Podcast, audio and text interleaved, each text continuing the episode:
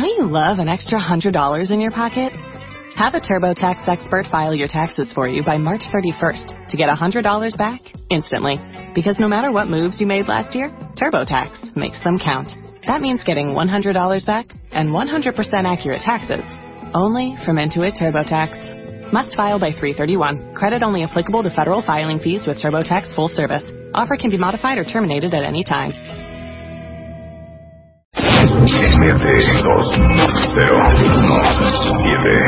Al aire. Marta de baile en W. de baile en W. Más temas, más especialistas. MD20117. Más mejores cosas de que hablar. 10 de la mañana, 10 de la mañana, 10 de la mañana. MD, solo por W Radio 2017. Solo por W Radio. Al aire.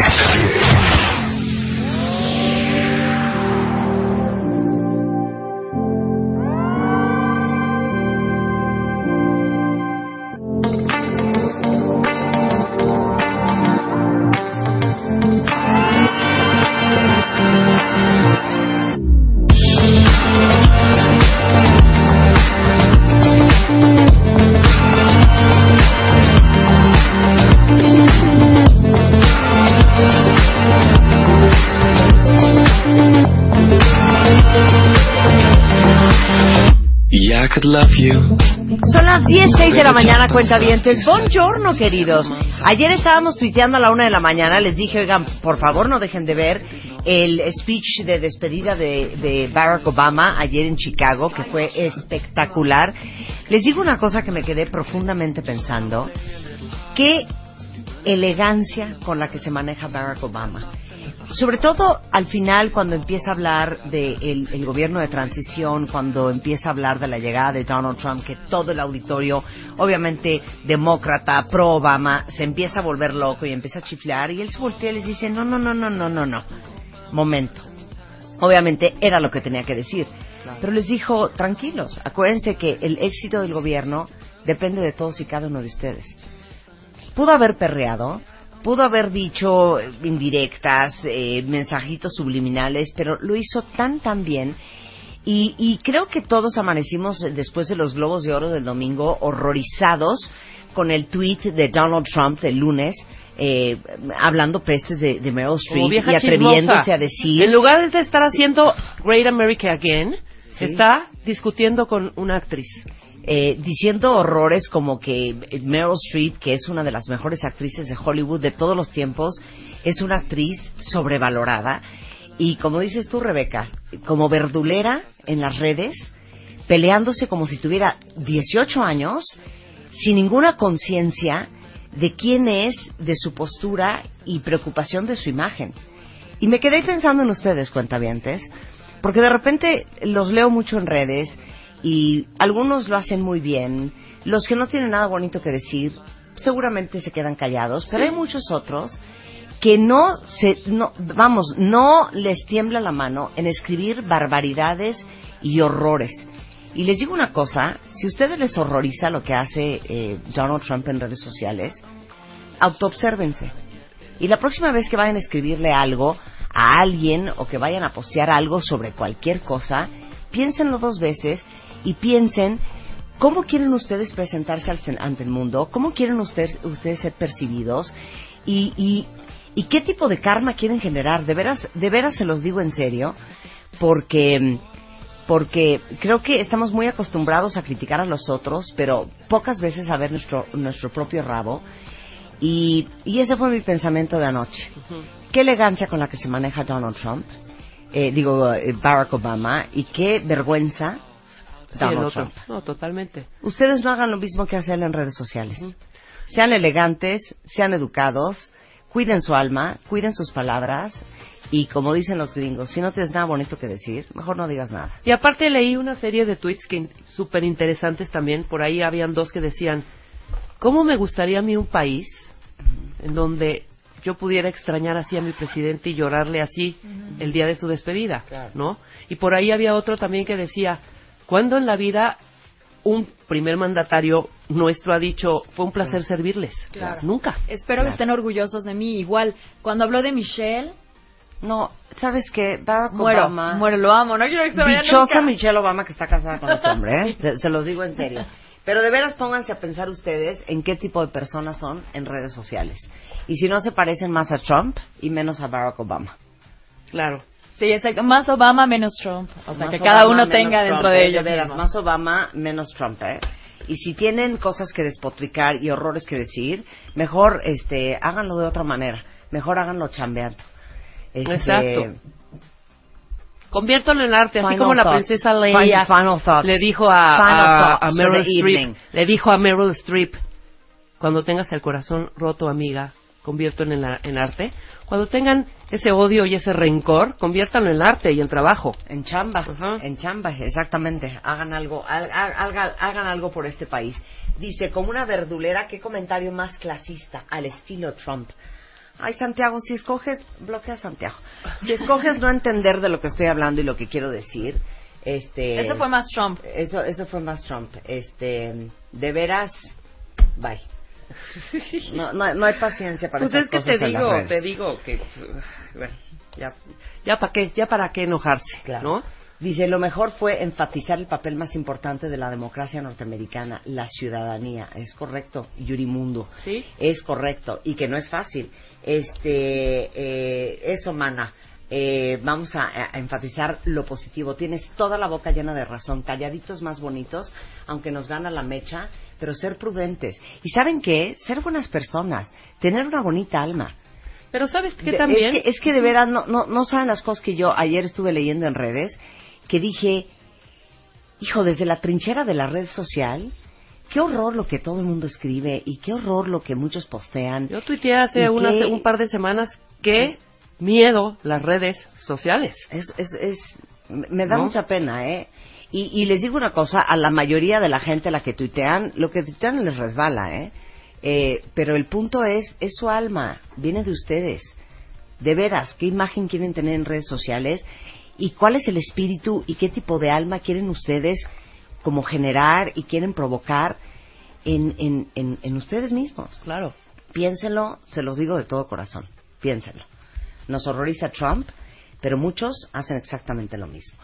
Bueno, cambiamos de tema. 10, 12 de la mañana. Ahorita estamos viendo CNN, CNN, y justamente estamos a momentos de la primera conferencia de prensa oficial de el nuevo presidente de los Estados Unidos, Donald Trump. Entonces, a mí me parece que vale mucho la pena escucharlo. Eh, es la primera conferencia oficial en la Torre Trump en Nueva York de Donald Trump. Entonces, en cualquier momento, me parece que vale mucho la pena que todos escuchemos, porque yo creo que ahí se va a definir mucho eh, Donald Trump con respecto al futuro, a su postura, a lo que ha pasado en este último mes y vamos a escucharlo todos. Pero no quiero que se me vaya el tiempo porque ayer se los prometí y no hay forma que no lo haga el día de hoy. ¿Quiénes son los ganadores del concurso de los arbolitos de Navidad? Todos los años, para celebrar el gran esfuerzo que hacen muchos de ustedes para poner su árbol de Navidad, premiamos a los mejores árboles de Navidad. Este año, déjenme decirles, que recibimos más de, eh, ¿qué serán? Como mil arbolitos de Navidad. Sí. Mil cuentavientes que mandaron su arbolito, algunos con su ID, otros no traían su ID, pero al final celebrando la Navidad y el gran esfuerzo que es poner el árbol. Déjenme decirles que en conjunto con Swarovski eh, tenemos eh, regalos espectaculares para el primero, segundo y tercer lugar. Nos mandaron tres plumas de Swarovski con cristales encrustados, Está padrísima. espectaculares.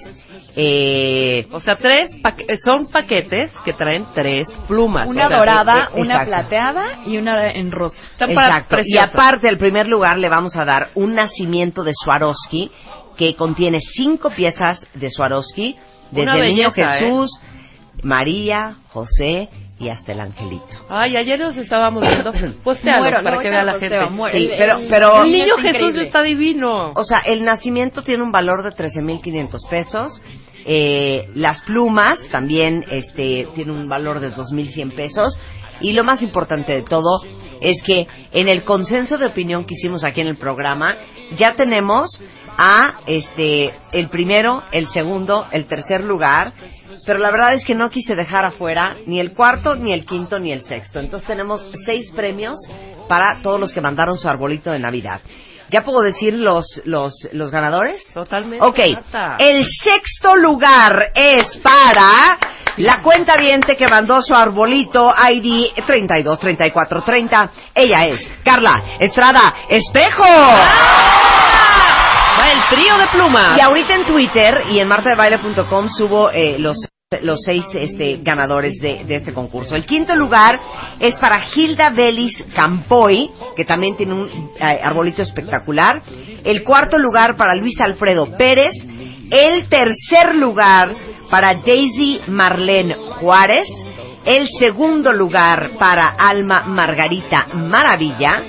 Y el primer lugar, para nosotros, el árbol mejor ejecutado del 2016 y que se lleva el nacimiento de Cristial de Swarovski con un valor de 13.500 pesos es para...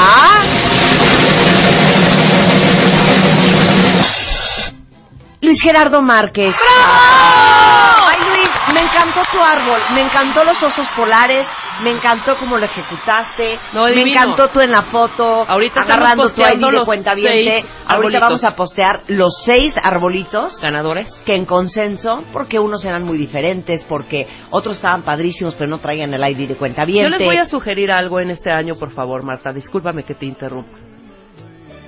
Lean, por favor. Es que tienen que leer las instrucciones. Lean lo que sea. Empiecen a leer de verdad los anuncios espectaculares de Aunque la sean calle. las bases del concurso. Para que se crea, para que se crea un hábito. No leyeron, no pusieron sus IDs de cuentavientes. Habían unos árboles divinos sin ID de cuentavientes, ¿no? Claro. Muchísimos.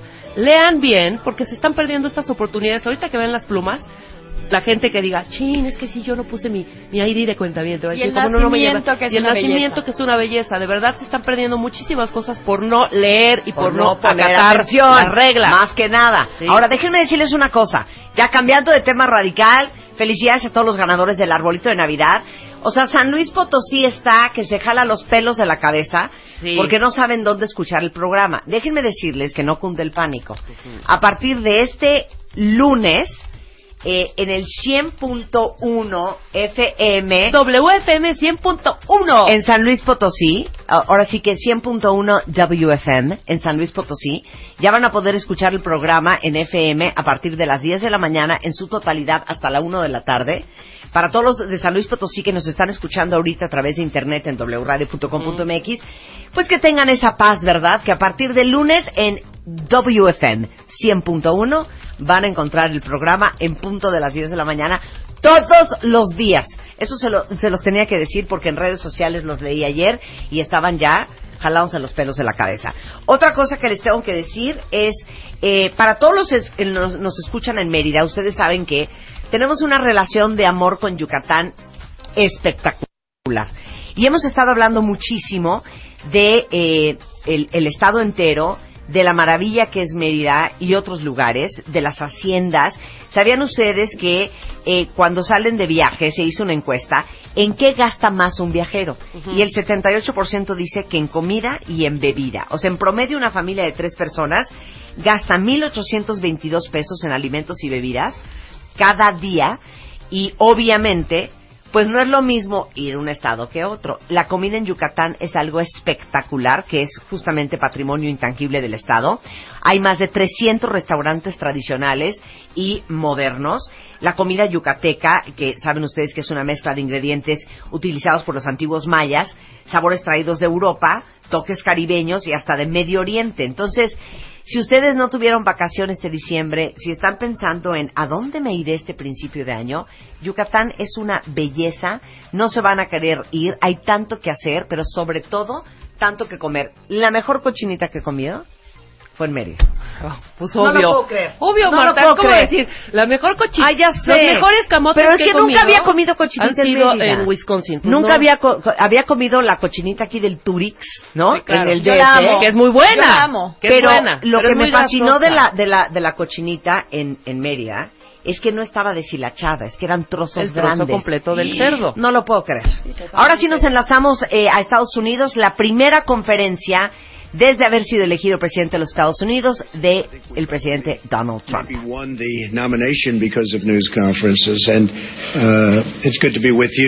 Uh, we stopped giving them because we were getting quite a bit of inaccurate news, but I do have to say that, uh, and I must say that I want to thank a lot of the news organizations here today because they looked at that nonsense that was released by maybe the intelligence agencies. Who knows? But maybe the intelligence agencies, which would be a tremendous blot on their record if they in fact did that. A tremendous blot. Because a thing like that should have never been written, it should never have been had, and it should certainly never have been released. But I want to thank a lot of the news organizations for some of whom have not treated me very well over the years. Uh, a couple in particular, and they came out so strongly against that fake news and the fact that it was written about by primarily one group and one television station.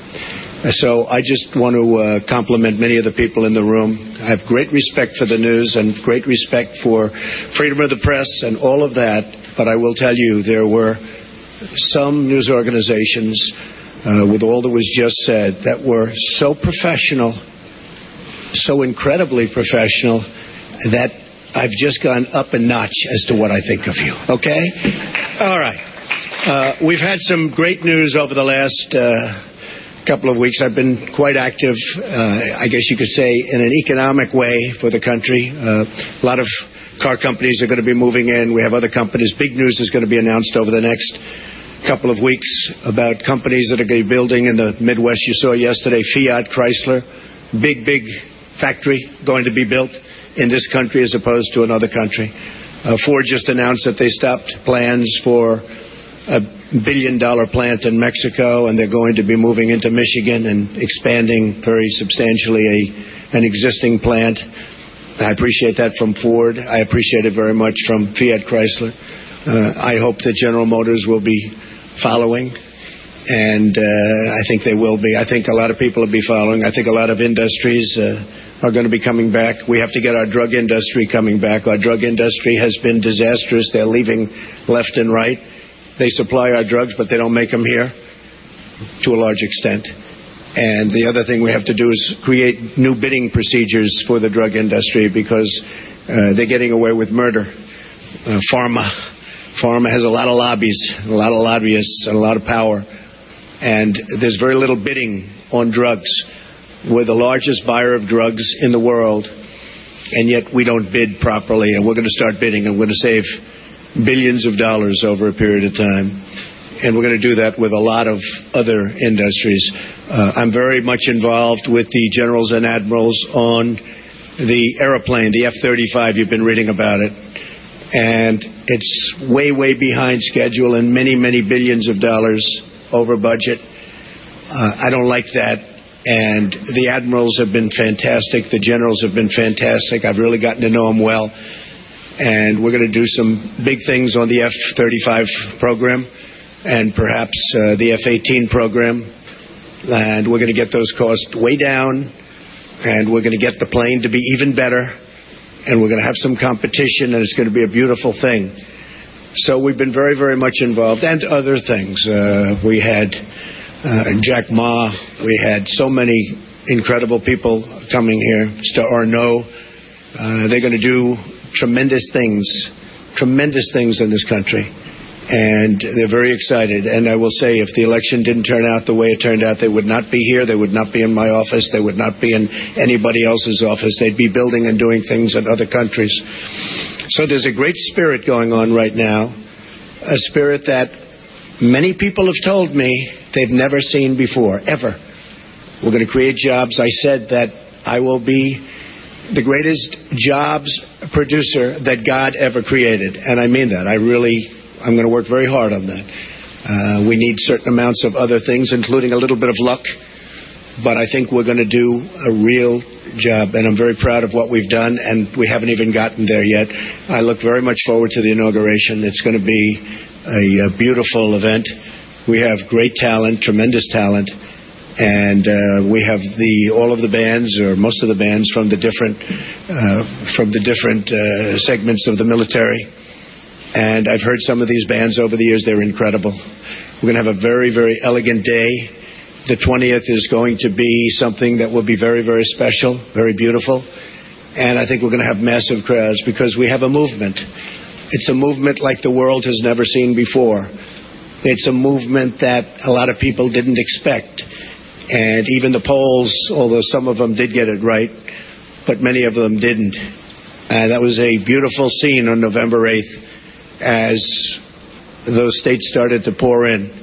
And we focused very hard on those states, and they really reciprocated. And those states are going to have a lot of jobs, and they're going to have a lot of security. They're going to have a lot of good news uh, for their veterans. And by the way, speaking of veterans, uh, I appointed today the head secretary of the Veterans Administration, David Shulkin.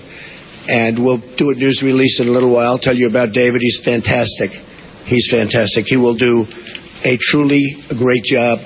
One of the commitments I made is that we're going to straighten out the whole situation for our veterans. Our veterans have been treated horribly. They're Maestra Gabriela line eh, com- comentarios sobre esta primera conferencia de prensa de Nada más Trump. muy breve, pero- porque va- la verdad es que amerita un comentario más amplio, pero quiero decir una cosa. Decíamos hace rato en así las cosas que el, analizando el discurso de Barack Obama, como es un discurso perfectamente estructurado, es un discurso eh, muy bien armado, ¿no? Eh, muy bien pensado en sus efectos. Bueno, a mí lo que me pasa con el señor Donald Trump es que parece que habla sin puntos ni comas, ¿no? Sí, sí, sí. Ahorita lleva algunos minutos hablando y pasa de decir algo sobre la prensa. Recordemos que él está, él ha asusado a sus seguidores en contra de los medios de comunicación y de la prensa, entonces fue contra eso.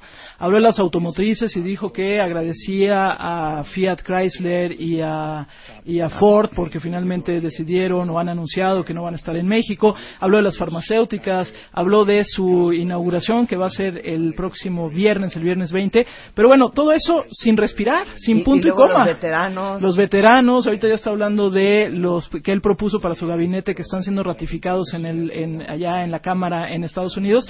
Y luego, si te fijas, Marta, lo que, lo que él más usa las palabras es tremendous, beautiful, great, incredible, very, very special, very tremendous, very beautiful, very great, very incredible, No very, very special, very, very special, and very, very special.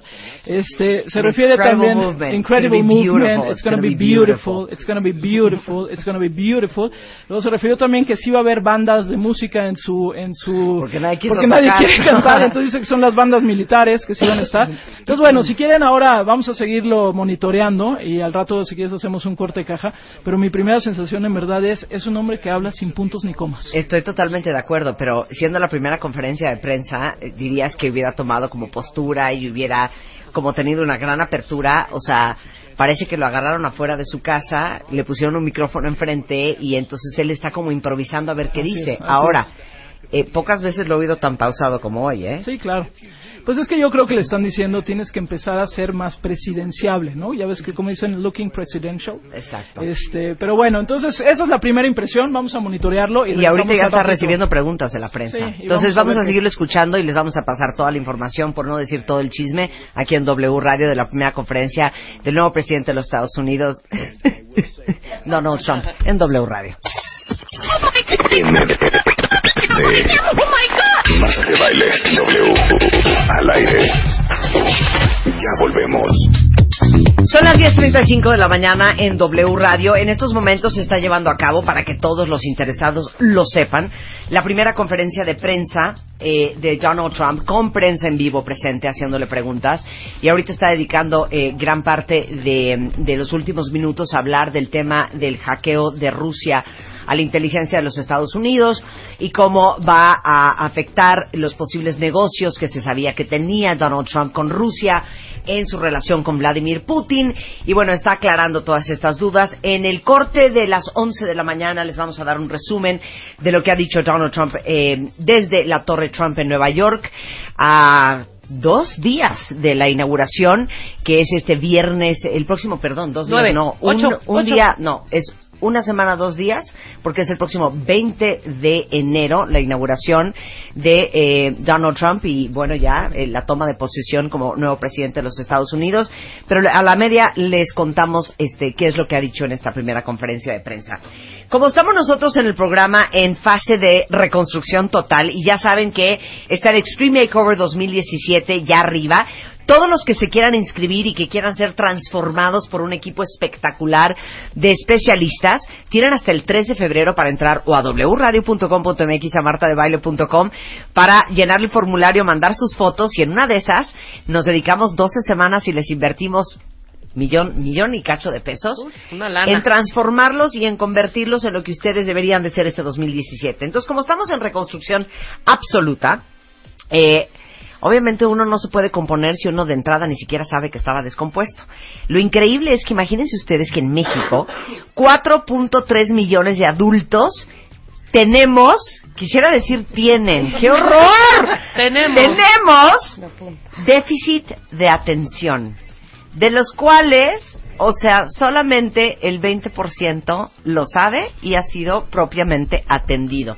Y se los digo porque yo tengo muchos años con déficit de atención. Este, y por eso invité a Sandra Schaefer, que es maestra en educación especial, es directora del Centro Psicoaprende y de la Fundación de Neurociencias para el Desarrollo Integral. Este, pues es especialista, entre otras cosas, de- del déficit de atención y a Karina Trápaga, que es psicoterapeuta, tiene una maestría en orientación psicológica, este, y también va a hablar con nosotros de el déficit de atención y la ansiedad, no en niños, ¿eh? En adultos cuentavientes. Es que yo creo que de entrada, como que no, no se tiene bien claro, porque el déficit de atención es súper fácil que nadie se dé cuenta que lo tienes. ¿Estás de acuerdo? Bueno, sí, sí te das cuenta. Oye, se dan cuenta los demás. El que no se da cuenta es el que lo. No, mis hijas que- están enteradísimas. El otro día mis hijas me dijeron, esto ya se los conté. Ma, una pregunta. ¿Existe alguna pastilla para el déficit de atención? Entonces yo ya dispuesta a echarles un rollo de mira, bueno, estamos hablando de Ritalin y Stratera, que específicamente trabajan en el lóbulo. Y entonces yo, sí, claro, mi amor, y yo ya me iba a arrancar con mi choro médico y me dicen, pues ¿por qué no te la tomas? Ya ves. Ya ves como por lo regular el té de adulto Ajá. no se entera que lo tiene. Y ahorita Sí. te voy a decir por qué. Porque una de las características es de que digamos que no tenemos embudo, no tenemos filtro, no tenemos coladera, Sí. ¿no? No tenemos la coladera mental, que quiere decir que nos llueven tantas ideas y no filtramos nada y todas van derechitas, entonces no estamos realmente activando, pues, el filtro, ¿no? Y decir, a ver, qué cosa voy, en dónde voy a poner atención, qué cosa voy a poner como urgente, como Claro. importante, Claro. voy a priorizar, voy a, no, no lo tenemos. Claro. Entonces, eh, somos buenísimos en mil cosas, porque también tenemos, y digo también ahí me apunto, ¿no? Tenemos características muy positivas. Podemos ser gente muy creativa, Claro. ¿no? Gente muy, guapa, ¿no? proactiva. Muy guapa, muy guapa, muy inteligente. o sea, el ego arriba también. Pero lo que no nos funciona es el filtro. Sí. Es más, eh, a lo mejor con esta frase te, te puede dar una idea. Es, ¿no te ha pasado que te encuentras a alguien de, chin, se me salió? En una conversación, ¿no? Sí, se le va a salir algo, ¿por- pero ¿por qué lo dijo? Ya la regó. Y claro. se le sale. Claro. ¿Qué se llama eso? Impulsividad. ¿No? Ajá. O hay una serie de, de, de adjetivos, ¿no? Ahí te van. Perezoso, olvidadizo, impulsivo, inquieto, irresponsable y síguele, ¿no? Claro. Entonces, ahí, ahorita va a ir la gente como diciendo, y check, check. Sí, check, check. Ay, ¿podemos hacernos, ¿Nos pueden hacer un examen? Sí, traemos ¿Hay un unos test? cuestionarios. Ok, Ajá. ya, vamos a empezar por ahí. Listo. Pero hay algo importantísimo que creo que vale la pena que entiendan los adultos, ¿no? Eh, normalmente cuando hablamos del TDA, que empieza con el niño, decimos tienen inatención, hiperactividad y o impulsividad, ¿no? Porque son los tres Sí. tipos. En el adulto, la hiperactividad casi la podemos borrar. Empiezas a tener más como esa actividad como interna, ¿no? El que no te aguantas, el, el estar sentado No en un estás. lugar y te mueves y te quieres parar, pero no es el niño que brinca de un lugar a otro Sí. y que no puede mantenerse sentado en el salón de clases. Pero lo que sí prevalece, como dice Karina, es la impulsividad. Se vuelven totalmente impulsivos, no miden sus respuestas, no, no miden el impacto de sus actos, in- intervienen en conversaciones y por eso tienen mayor relaciones extramaritales, mayor problema con su pareja, eh, problemas en relaciones sociales. Te podría decir mil situaciones. El otro día teníamos una mamá que me habló y me dijo, Sandra, dejé a un niño que venía a la fiesta de mi hijo en el centro comercial cuando agarré a todos. Ajá. Se me fue la onda. Es decir, olvidan dónde dejan las cosas, no pueden priorizar, como dice Karina, y algo importantísimo, tienden a postergar totalmente. es mañana, A mí, ¿sabes mañana. qué se me nota? Me hablan y te lo juro que no oigo. Exacto. No oigo. Y si estoy Pareciera que haciendo no algo, entiende. estoy haciendo algo más, venos. Sí. Bueno, no, no eres, están- no eres multitask. No pueden hacer Eres, Te juro, y está aquí, ¿eh? O sea, ve la distancia que tengo entre Marta y yo. Y está viendo su celular, dos segundos, nada más, ¿no? Y estoy, Marta, oye, mira, Marta, Marta, Mar- no hay manera que te conteste, pero es desquiciante, ¿sabes? Yo me considero una persona que también tiene... Eh, Dispersión. dis- Totalmente. Pero si a la primera me dice Rebeca, volteo. Ok. O sea, este grado, o, o yo digo, o es mañosa, o no quiere Se hace la loca. se hace la loca, o no quiere escuchar lo estilo que le de voy vida. a decir. No, pero les voy a decir una cosa. Si ustedes, es, es, es como el, el, el, el, el- el típico meme ese, o el pedacito de esa cari- caricatura de Family Guy, que está la mamá acostada y llega el hijo y empieza, ma, ma, Sí. mamá, mom, mom, mom. Igualitas son mis hijas conmigo. Entonces les digo, a ver, si ustedes saben que yo tengo déficit de atención y me ven que estoy escribiendo en un papel, ¿por qué me vienen a hablar? No, porque a veces estás haciendo cosas que no son tan... O sea, no estás firmando un contrato, no estás haciendo cheques, simplemente sí, pero a una estás persona viendo que tiene déficit de atención, Sí, no, no- le puedes hablar hasta que te esté mirando a los ojos. Perdóname, yo... Eso yo- es una cosa importantísima. Lo que les pides es voltea y mírame, porque Claro. no- les hablas y pareciera que no están escuchando, no pueden realizar dos actividades a la vez, se les olvidan Sí. las cosas. El tiempo, la organización y estructura es algo que, que pierden, ¿no? Y muchas veces cuando nos sentamos con los adultos, ah, yo era así, ve cómo estoy. Pues sí, analiza que podrías estar mucho mejor Claro. y podrías tener un mejor trabajo porque no tiene nada que ver con tu inteligencia. Yo ¿no? diría que seríamos mucho más eficientes. Exacto. Y claro, como nadie nos diagnosticó eh, TDA cuando éramos chiquitos, porque nacimos en otra época, obviamente hemos aprendido a sobrevivir y a sobrellevar el TDA. Sí, o sea, ya con la madurez que te pueda dar la, tu adultez, Sí. alguna, algún acomodo social has hecho. Has hecho algunas herramientas, muletillas, etcétera, para sobrevivir, porque de alguna forma hay que trabajar, hay que Claro. tener una familia, hay que criar hijos, hay que hacer todo eso. Sí. Entonces, de alguna forma has logrado hacer una estructura con la que vas a salir relativamente adelante. Pero en algún punto se te va a salir el TDA. En algún momento van Sí. a empezar a salir esas como alertas rojas donde vas a decir, oye, yo de verdad no hago esto a propósito. No soy inatento a propósito, o sea, a propósito. Lo que no hago es, o sea, no tengo la intención de hacer cinco mil actividades. Se me dan dando. O sea, si voy a la cocina y quiero sacar la catsup y en el camino me encuentro el trapo sucio y lo quiero lavar, pero Eso después me doy cuenta, ya. Me después me, doy ¿eh? cuenta que el bote de jabón está vacío y entonces voy a sacar el líquido del jabón y, y de ahí ya me di cuenta que la secadora no la prendí, pero ya que ya que estoy aquí, pues ¿por qué no barro, no? Entonces empiezo a barrer y empiezo a recoger los cuartos y ¿qué crees? Prendí la tele, ay, está buenísima la serie, entonces empiezo a brincar de actividad en actividad en Y actividad y en actividad y el plátano. Y entonces a qué fui a la cocina? ¿Que no iba por la catsup para los huevitos, no? El catsup, ¿eh? Yo ya y el plátano. Exacto, entonces ¿a qué, a qué iba? ¿En, en qué actividad empecé? Y no lo hacemos a propósito. Y con eso ya perdí tiempo. Y con eso ya soy ineficiente. Y con eso es chino, o sea. Pero no una también hora un poco ansioso ese rollo. Por Exacto. ejemplo, yo yo ya me caché muchas veces esa cosa de voy y, y ahí voy caminando y no la basurita, no, espérate, voy por la escoba para esa basurita porque iba yo por otra cosa.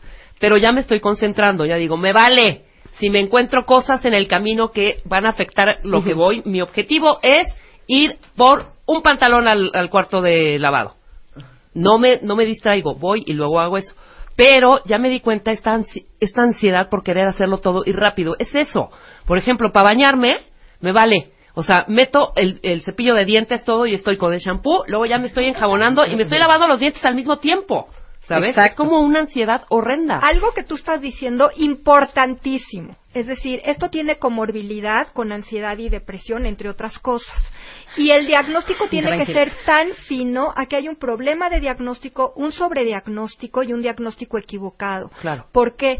Porque muchas veces tenemos ansiedad y lo clasificamos como si fuera un TDA. Muchas veces tenemos ciertos síntomas de depresión y lo clasificamos como un TDA o el mismo TDA puede tener comorbilidad con esto. Entonces, el diagnóstico debe de ser súper fino, porque si no, imagínate que tú le des a alguien con ansiedad un estimulante, Rebeca. No, bueno. Imagínate No, lo que no, hacemos, claro. prendemos la mecha, ¿estás de acuerdo? Sí. Y entonces llegan y te dicen, oye, esto no me está funcionando. Pues, ¿cómo te va a funcionar? Si lo que te están dando es un estimulante y tú lo que tienes es la mecha prendida todo el tiempo, ¿no? Tienes ese miedo, esa angustia, esa insensibilidad, etcétera.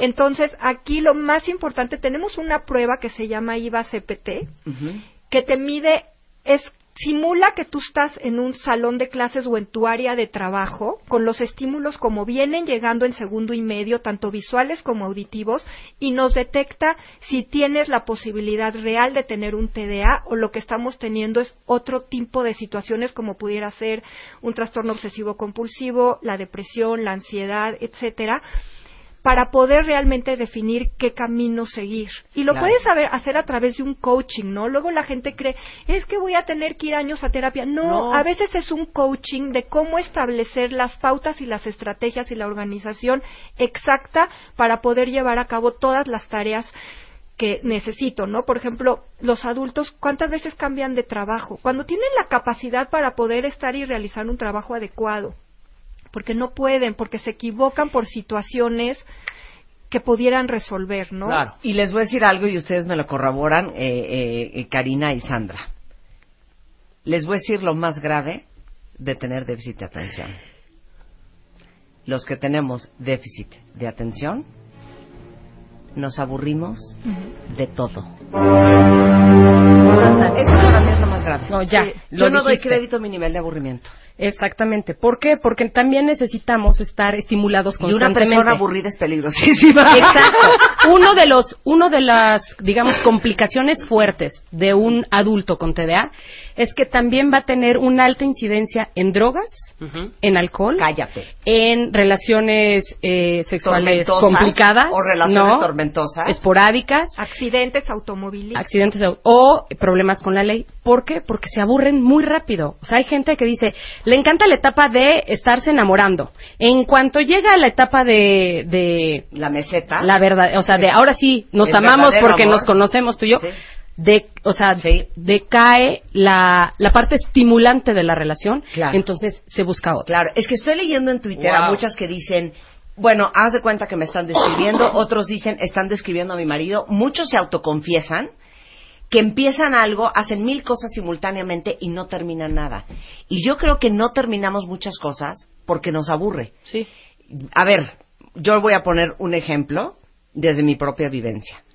Para todos los que sienten de lo poco que les ha dicho Karina y Sandra, que tienen déficit de atención, ¿cómo es para ustedes ir a ver un musical de teatro? Sí, pero esos ya son niveles grandes. Yo, a mí me sientas dos horas en una sala de cine o viendo una obra de teatro y me quiero matar. Hagan de cuenta que soy un niño de un año y medio en un restaurante a las dos de la tarde. Sáquenlo. Ya me quiero parar, prendo el celular, a la media hora me voy al baño, regreso, invento en el intermedio que me voy a salir a fumar, regreso y, y no ha terminado la obra, yo ya estoy viendo cuántas canciones falta que canten y me salgo volar. Yo no voy al cine, porque si yo veo una película en el cine, tengo que estar una hora o dos comprometida a estar sentada, enfocada, viendo esa pantalla. Yo no puedo eso. Menos- Entonces la veo en mi casa porque entonces me paro, le pongo pausa, voy al baño, regreso, bajo a la cocina, La continúo, la veo en Ah. tres horas y media. a menos que te sea estimulante. Y claro, a menos de que sea muy estimulante. Pero necesitamos estímulos muy severos para poder tener enfoque. Entonces, ¿qué Yo me hace? puedo enfocar tres horas aquí. ¿Qué hace un ah, veamos? Pero ¿Qué hace un es TDA? dinámico, porque Claro, es otra porque es dinámico. Ujú. Claro. Porque busco situaciones que me estimulan. Pero también tengo que empezar a poner y buscar actividades que son de trabajo, que son laborales, que son productivas, que son positivas, que me sigan estimulando. Si yo ya detecté que soy un TDA adulto, voy a tratar, tanto laboralmente como familiarmente, generarme circunstancias que sé que me estimulen. O en el momento que yo diga, ay, yo ya estoy aburrido, a ver. O sea, de verdad, este no es el momento para decir estoy aburrido. ¿Qué les pasa a las parejas? No, O sea, no me pela, le hablo, no me hace caso, ya le dije tres veces que recoja a los niños, jamás lo va a hacer. Me busco a otro, ¿no? Entonces, ¿qué sí tenemos que buscar? Buscar circunstancias manejables, estimulantes, que nos den esa continuidad. Claro, mi mamá siempre me decía, yo no sé por qué siempre estás inventando algo. Entonces, si yo estaba en mi casa, yo tenía que inventar, no, me voy a ir ahorita a Xochimilco, me voy a ir a Claro, buscar unas plantas. plantas. Regresaba y las sembraba. Ya al ratito de que las estoy sembrando, ya no las termino de sembrar porque ya me aburrí. Entonces, ¿saben qué? ¿Por qué no hacemos niños un pastel? Ya empiezo a hacer el pastel. Ya después del pastel me voy a subir a ver televisión. Ya después me meto a bañar. Estoy en constante movimiento. Y mi mamá me decía de chica, ¿por qué no te puedes sentar a leer un libro? No. Cosa más aburrida. Me, me- me mato. No puedo. ¿Nos vas a hacer un test? Pero te quiero A ver, decir que hay una solución. Ajá. La verdad es que hay algo, uno, uno piensa de que hay el fármaco, pero yo no quiero tomar el fármaco. No, yo lo entiendo porque es una solución como inmediata, pero no permanente. Pero si tú aprendes a autorregular tus ondas cerebrales, logras el poder tener esta continuidad y estimulación ante las actividades que estamos platicando. Y eso es importante. Es algo que se ha venido haciendo en los últimos años y que se han visto logros impresionantes. O ¿eh? sea, no me tengo que enchochar, Sandra. No te tienes que enchochar. Ok, no me dejen sola. Quiero confesiones en Facebook y en Twitter de quién de ustedes está igual que yo. Listo. ¿Ok? ¿Listo? Regresando del corte, Hacemos vamos a el test. hacerles un examen. ¿Cómo saber si ustedes tienen trastorno de déficit de atención? Con impulsividad o no. ¿Va? Exacto. Regresando del corte en W Radio, no se vayan. Cero. Uno. Siete. Marta de baile en W 96.9. Al aire. Muchos de ustedes ya están clarísimos que lo tienen, pero vamos a tratar de confirmarlo. Ahí les va. Ahora sí que les estoy pidiendo algo muy difícil, pero tengan paciencia, enfóquense, porque les vamos a hacer tres exámenes diferentes, ¿ok? Y ahorita si sacan papel y pluma todos, van a saber si tienen trastorno de déficit de atención, ese es un test. Si tienen hiperactividad e impulsividad, ese es otro. Y el tercero es, porque viene muy de la mano con el TDA, es si están deprimidos. ¿Va? ¿Estamos listos, Karina? Listo. Ok, Listo. va el primero. Ok, muy bien. Suéltalo, Nada. Chapo. Espérate, espérate, Karina. Examen. Examen. Examen. Examen. Examen sorpresa con Marta de baile. Adelante, Karina. Listo, van, ustedes van apuntando sí o no. Eh, empezamos. ¿Cometes errores cuando tienes que trabajar en un proyecto aburrido o poco estimulante? ¿Cómo? O sea, tarea de la escuela o chamba que me dejó el, pro- el- mi jefe. Y la verdad, como es algo que me delegaron que a mí no se me ocurrió, puede que no me interese mucho el tema, ¿no? Tareas, tal cual. Tareas rutinarias O que sea, no me cometes errores. Cometes errores. Pueden ser que escribes mal, ¿no? Que eres malo, ya sabes, al Tecleando. dedazo, O al hacer tecleando. las cuentas, ¿no? Si Ok. trabajas en algo financiero o algo, al hacer las cuentas inviertes, no sumas bien, etcétera, por atención. Ok, ok, muy bien. ¿Listo? Ok. Dos, ¿tienes dificultad para mantener tu atención cuando estás realizando un trabajo repetitivo? ¿Listo? Pongan sí o no. Para mí repetitivo es una película, ¿eh? Ah, bueno. sí, ponle Ok. check. ¿Tienes dificultad para concentrarte en una conversación aun cuando se dirijan directamente a ti? Ok, de pronto cambias el tema, de pronto hablas de, ya sabes, de los pájaros voladores y no tiene nada que ver No, con yo el soy tema. muy directa y soy una persona bien honesta. Clarito les digo, cero te oí nada de lo que me dijiste. O de pronto estás pensando en otra cosa mientras te están hablando. Bueno, Ok. super sí. Listo, la que sigue. ¿Tienes dificultad para concretar una tarea? Llámese sacar tu título de universidad, llámese sacar tu título de la maestría, llámese llevar los documentos para el trámite de mis hijos, que sé que lo he postergado mil veces. Eh, ahí. ¿Le suena? Uf. Ok. Siguiente, ¿tienes dificultades para realizar tareas que requieren organización? O sea, por ejemplo, organizar el archivero de todos los papeles Ajá. de tu casa. O sea, todos No, los estados de cuenta que llegan no y los puedo. botas a un cajón, ¿sí? Y ahí después, y ya llevan tres años en el cajón y tienes de verdad un basurero Yo hace una semana tenía que mandar unos mails de agradecimiento. Pregúntame si los he mandado. y lo piensas y sabes que es importante. Diario. Y como sabes que es importante, sigue en el estado de ansiedad. Sí. Lo tengo que hacer en, la momento. postergación. Hoy lo voy a hacer, La te lo juro. Karina. Te lo juro. Te lo juro, yo lo sé, Ok. yo lo sé. Seis.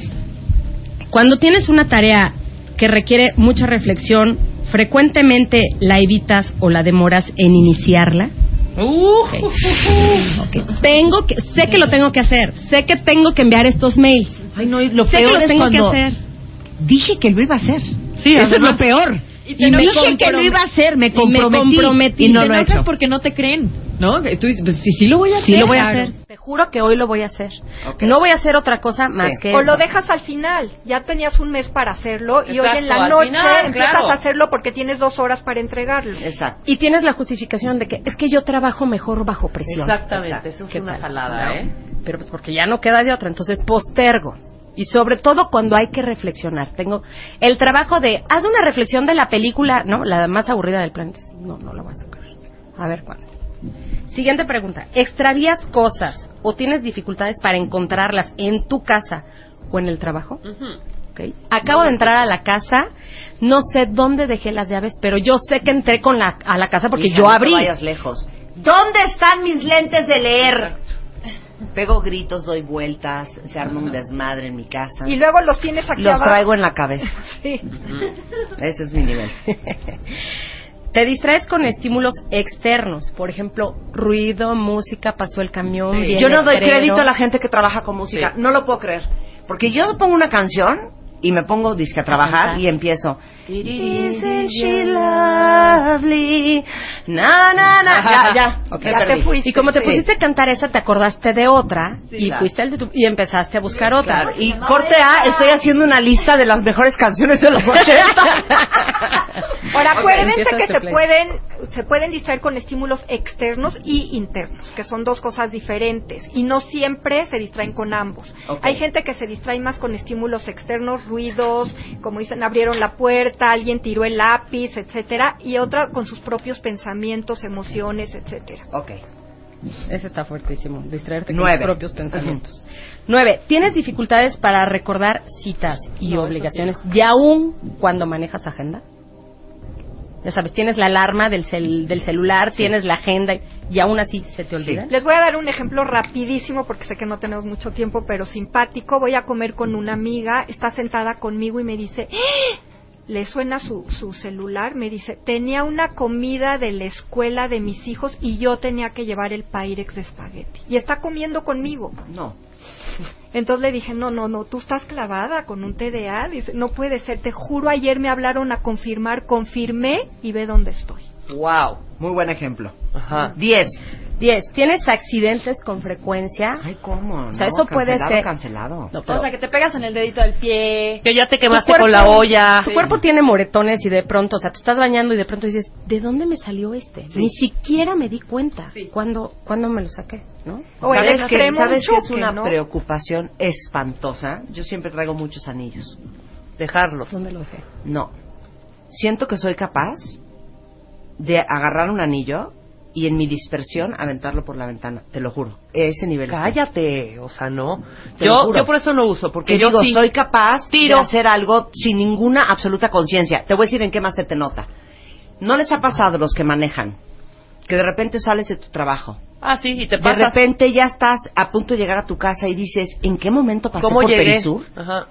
Ya, que estabas totalmente desconectada. Vas viendo la calle, pero bloqueas todo ese trayecto y de repente, ¿cuándo pasé por Perisur?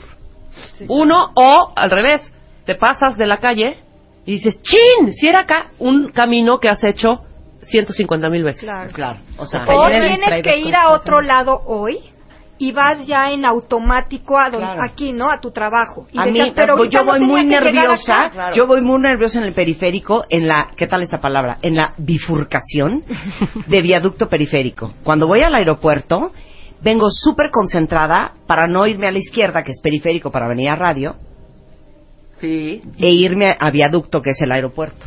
Y sí me ha pasado que de repente ahí estoy viendo cómo me doy la vuelta en San Antonio para regresarme al viaducto, por ejemplo. Ayer me fui de aquí, llegué a mi casa, en la puerta de mi casa, y había dejado las llaves aquí. Tuve que regresar y otra vez a mi casa porque no, traía las llaves. Ojalá las pudieras amarrar eternamente a ti. Bueno, O tener un está. duplicado, mamacita. ¿cómo vamos a puntuar esto? Ok, de estas, por favor, eh, saquen sus sí. Sí, no, pues ya estamos en el hoyo. Y si traemos cuatro, traemos cuatro sí. 7, 8, 9, sí, sí. Si traemos cuatro, Cuatro o más Yo seis. ¿Cuatro? en una probabilidad altísima de tener un TDA. Ajá. ¿Y 9? no, pues no, ya. nueve no, está o sea, seguro. está- es algo seguro. Premio- el premio ¿cuántos sacaron, mayor. cuentavientes? Premio mayor. compartan.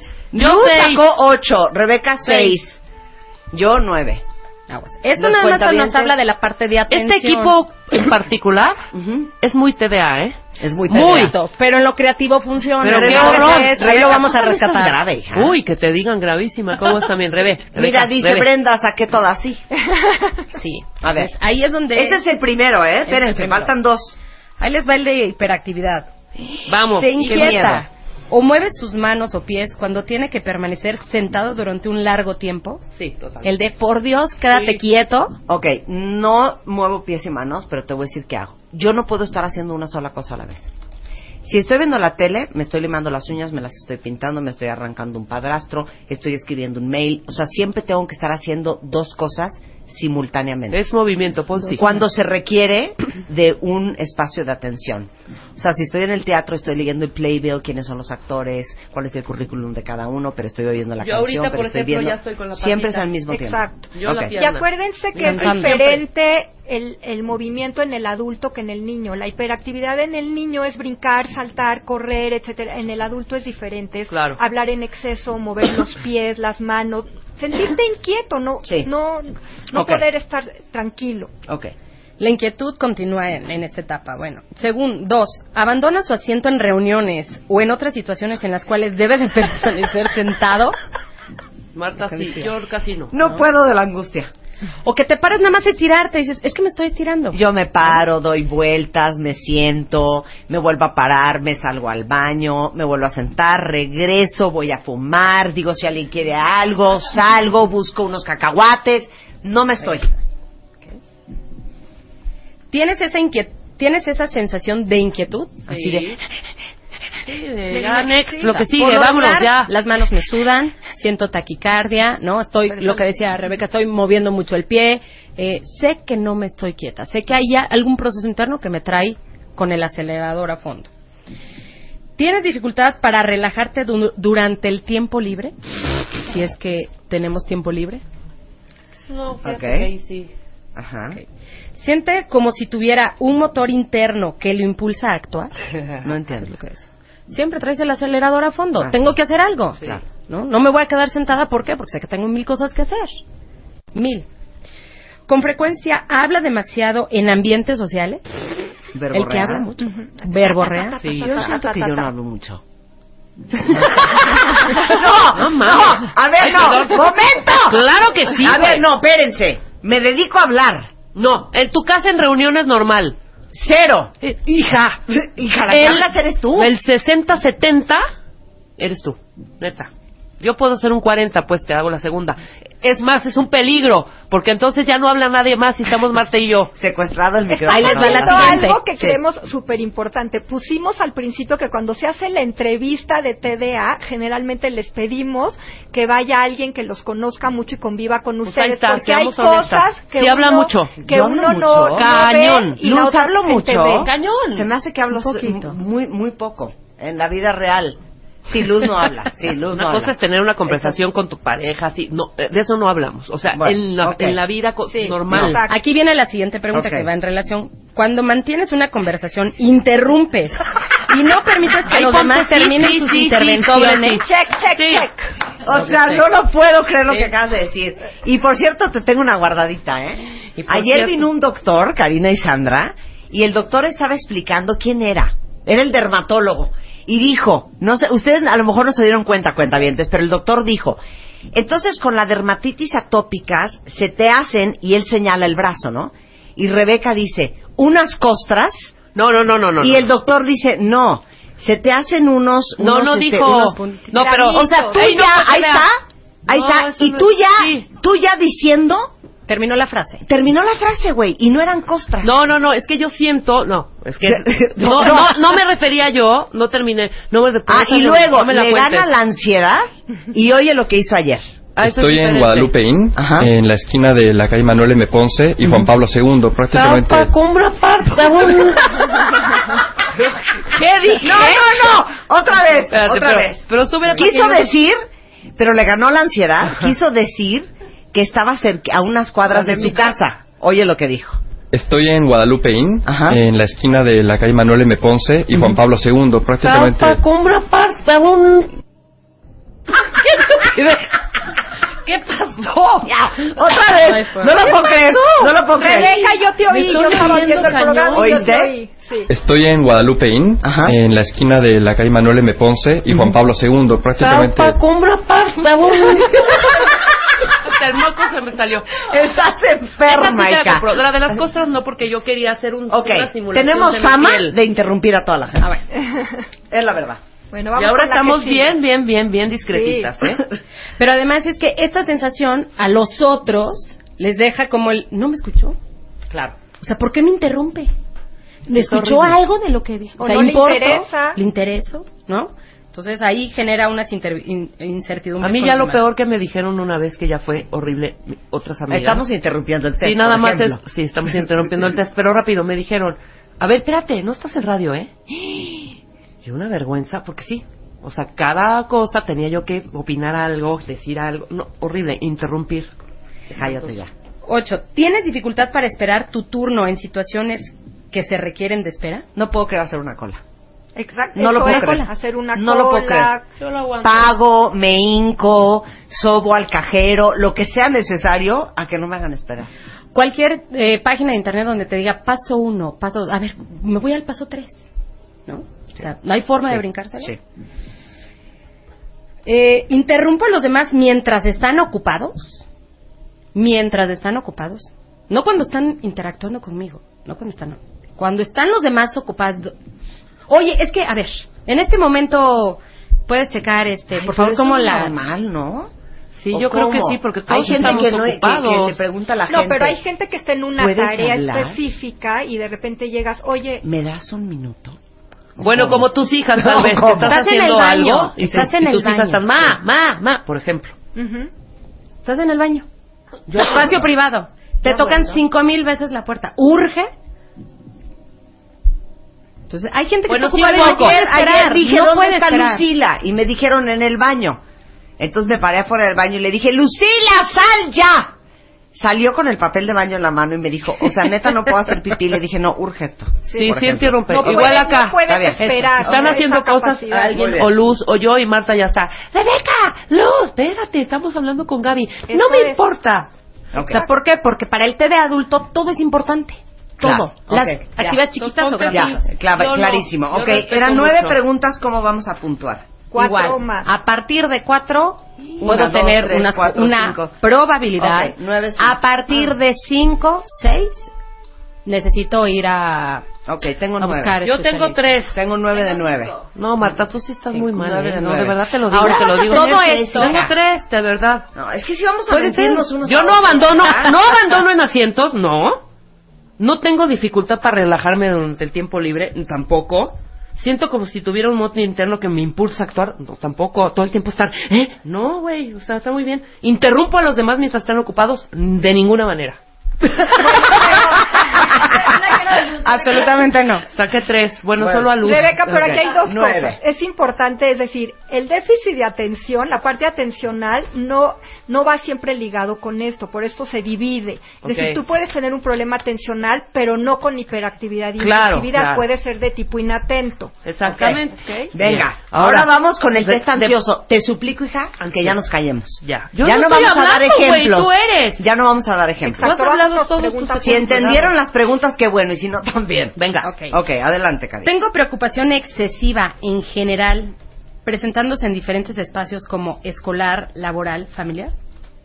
La que sigue. ¿Sí o no?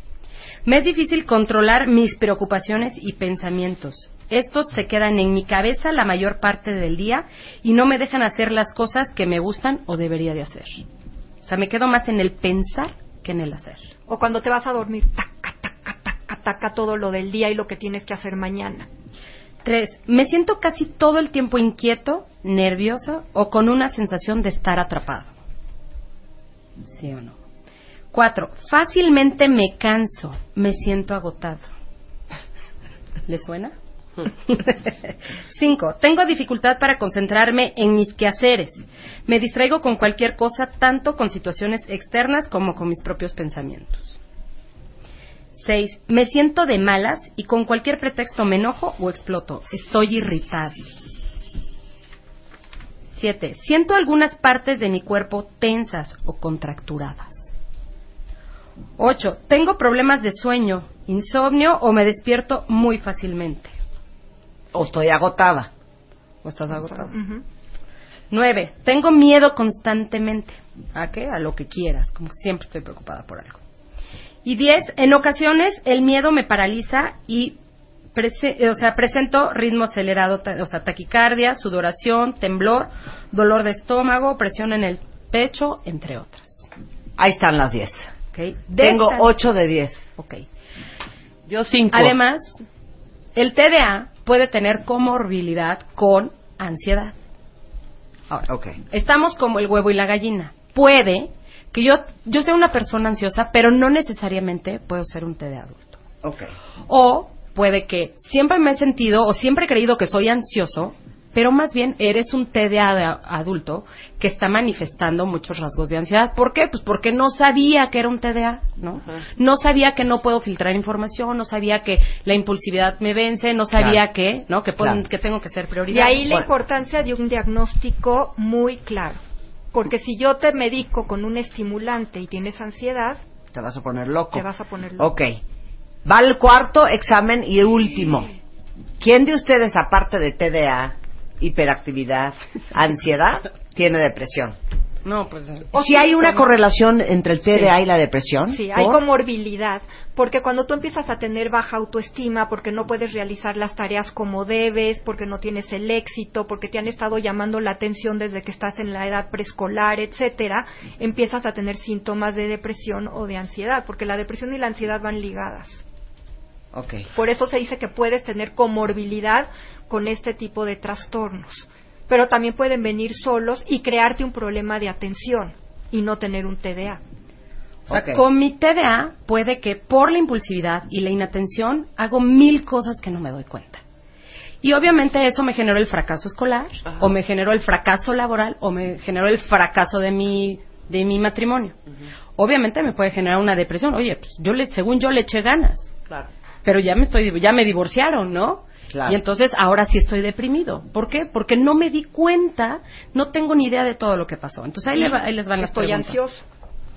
Uno, ¿te sientes triste, vacío, sin esperanza la mayor parte del día, casi todos los días? Esto es más o menos para que se den cuenta de, eh, con una duración de dos semanas, ¿no? Si en dos semanas estoy ¿Así? presentando todo esto, ahí es donde puedo tener aquí un, o estar en un episodio de depresión mayor o, es- o ya tener el trastorno, ¿no? Pregunta dos, pérdida de placer o interés en tareas o actividades que antes me gustaban mucho. ¿Sí o no? Tres, pérdida importante de peso sin hacer una dieta o aumento de peso y apetito. Cuatro, ¿tienes problemas para conciliar el sueño o tienes dificultades para permanecer dormido durante toda la noche? ¿Sí o no? Cinco, ¿no tienes ganas de arreglarte y salir de tu casa? Seis, ¿te sientes agotado, fatigado, lento, sin energía casi todos los días por las últimas dos semanas? ¿Te sientes inútil o con culpabilidad excesiva casi todos los días? Y aquí pongo em, un paréntesis que tiene que ver con que no esté en una circunstancia, ¿no? que no esté tomando medicamentos, que no haya cercanamente una, o sea, que no esté justificado por una catástrofe económica, por la- el fallecimiento de algún ser querido, ¿no? O sea, cuando no tengo estas circunstancias que expliquen Exacto. esto. Sí. O tuve estas circunstancias hace ocho meses, pero sigo en esta situación, es decir, no he podido salir adelante, quiere decir que estamos cayendo ya en una depresión mayor. No te puedes concentrar, te cuesta trabajo pensar y o tomar decisiones. Nueve, tienes pensamientos sobre la muerte frecuentemente y miedo de morir. No, y aquí hago otro paréntesis, no cuando acaba de fallecer alguien querido No, que a veces... normal, así de, ay, no me voy a morir, no se vaya a morir, no sé qué, no sé cuándo, no sé cuándo. Porque a veces cuando fallece alguien tenemos el pensamiento de, ay, me encantaría igual morirme para estar con él. Claro. Que es, a veces todo lo tenemos, ¿no? Pero no, este tiene que ver con Sí, yo sí. quitarme de todos los problemas que ya no soporto. Y diez, por último, tu forma de ser actualmente te está generando problemas o aislamiento social o laboral o familiar. Ok. De estas 10 eh, preguntas, si contestaste más de 5, un sí, lo más seguro es que estés atravesando una etapa depresiva fuerte. No, pues yo tengo seis, hija. ¿Por qué, Estuve en la hija? ya. Bueno, agotado sí, estoy de acuerdo contigo. Bueno, puedo ¿Cuál tener otra, cinco. hija? Pero puedo agotado tener puede cinco. ser ¿Pero por qué consecuencia de otras cosas. Pensamientos sobre la muerte, Yo, sí. yo ahí sí puse sí, yo tengo nueve. Sí, te puedes concentrar, te cuesta trabajo pensar. sí. Oigan, pero pensamiento sobre la muerte quiere decir acabar con mi vida. Acabar con tu vida. Ay, ah, no. no. Aquí este es un puerto. Ay, no de que alguien se va a morir. Tengo diez entonces. ¿Ok? Porque por eso les decía, o sea, si alguien falleció, no, ¿por qué tú no el concepto tanto? de la No muerte, entiendo en qué pusiste, sino hija. sobre morir, sobre acabar con mis problemas. Ok, entonces nada más tengo cuatro. Sí, es que no, no es de... No te- Entonces, ok. Creo que es no eso lo había entendiste este. entendido. Ok. No, entonces, más bien tu situación es el TDA con ansiedad, porque Sí. es lo que te genera ese TDA. exacto, digamos. exacto. Ahora, ¿qué vamos a hacer? Quiero hacer aquí una pausa. Estos son tips para que nos den idea. Obviamente, No, aquí sí hacer un hay estudio que, completo. hay que ir Y una con- entrevista completa. Es decir, esto nos da un indicador de necesito ayuda. Claro. ¿Por qué? Porque quiero estar mejor en mi vida. Porque si puedo mejorar, ¿por qué no? ¿Por qué tengo que estar atravesando por todo este tipo de situaciones que me crean problemas en diferentes ámbitos de mi vida, ¿no? Ya sea social, familiar, Sí. etcétera.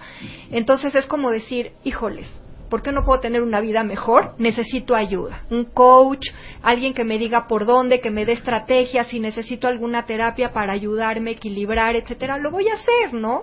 Finalmente es abrirnos un poquito. De acuerdo. Y ojo, si ustedes como adultos están presentando esto, probablemente alguno de sus hijos lo tenga. Entonces, si podemos ayudarlos a que nuestros hijos no pasen por todo esto que nosotros estamos pasando, hagámoslo. Le vamos a dar una calidad de vida mejor. Hablemos de la, ahora sí que la herencia del TDA, hablemos de los niños y hablemos de qué va a pasar si todos los que salieron muy altos en sus exámenes con TDA o con ansiedad o con depresión o con hiperactividad e impulsividad, ¿qué pasaría si no hacen absolutamente nada? Regresando del corte, no se vayan. Marta de Baile W. ND 2017. Al aire. Estamos tratando de dilucidar quién de nosotros, quién de ustedes tiene trastorno de déficit de atención, porque sí está pavorosa la estadística, ¿eh? que 4.3 millones de mexicanos, yo creo que son muchos más, tienen déficit de atención y ni siquiera están enterados. Y estamos con Sandra Schaefer y Karina Trápaga. Eh, justamente les hicimos unos test que están arriba en martadebaile.com. Si lo quieren hacer después o si le quieren poner el test a alguien, de cómo saber si lo tienes, cómo saber si tienes aparte hiperactividad e impulsividad, cómo saber si tienes encima de eso ansiedad o depresión. Los cuatro test diferentes que acabamos de hacer ahorita están arriba en mi sitio. Eh, ¿Se hereda? Esa es mi primera pregunta para las dos. Y la segunda es, ¿qué pasa si todos los cuentavientes que estamos súper altos en TDA no hacemos absolutamente nada? ¿Qué, qué, qué futuro nos depara? Sí. Sí se hereda, se sabe por las investigaciones y estudios que se han hecho desde años atrás que el 60, hay probabilidades del 66% que alguno de nuestros hijos tenga el TDA. Y de hecho, no solo alguno, hemos visto familias en donde hay tres, cuatro hijos y o todos o tres tienen, por ejemplo. Claro que el grado y la sintomatología es diferente en cada persona. Entonces, muchas veces decimos, no, es que este hijo sí estaba de esta manera muy cañón, pero este no, entonces este no tiene. No, el grado y sintomatología es diferente. Si nosotros los ayudamos desde que están pequeños, vamos a tener unas altas probabilidades de que esta persona tenga éxito en el futuro. Ahora, no quiero quitar que como adultos podemos ayudarnos siempre para tener una mejor calidad de vida en todos los ámbitos, no decir, ah, ya soy adulto, ya que puedo hacer, podemos hacer muchísimas cosas y no hay que dejarlo porque esto va empeorando con el tiempo y Claro. podemos meternos en muchísimos problemas cuando además podemos tener una capacidad intelectual brillante y poder salir adelante en muchas áreas y vamos a tener problemas tanto familiares con nuestra pareja, con nuestros hijos, a nivel laboral, adolescentes que están en la escuela. Si hablamos de porcentajes, Marta, es te puedes caer para atrás, solo el 25% de gente con TDA, adolescentes, terminan la preparatoria Imagínense. o la terminan pero ayudándoles con ciertas modificaciones curriculares, etcétera, y solo el 7% logran terminar la, la universidad exitosamente.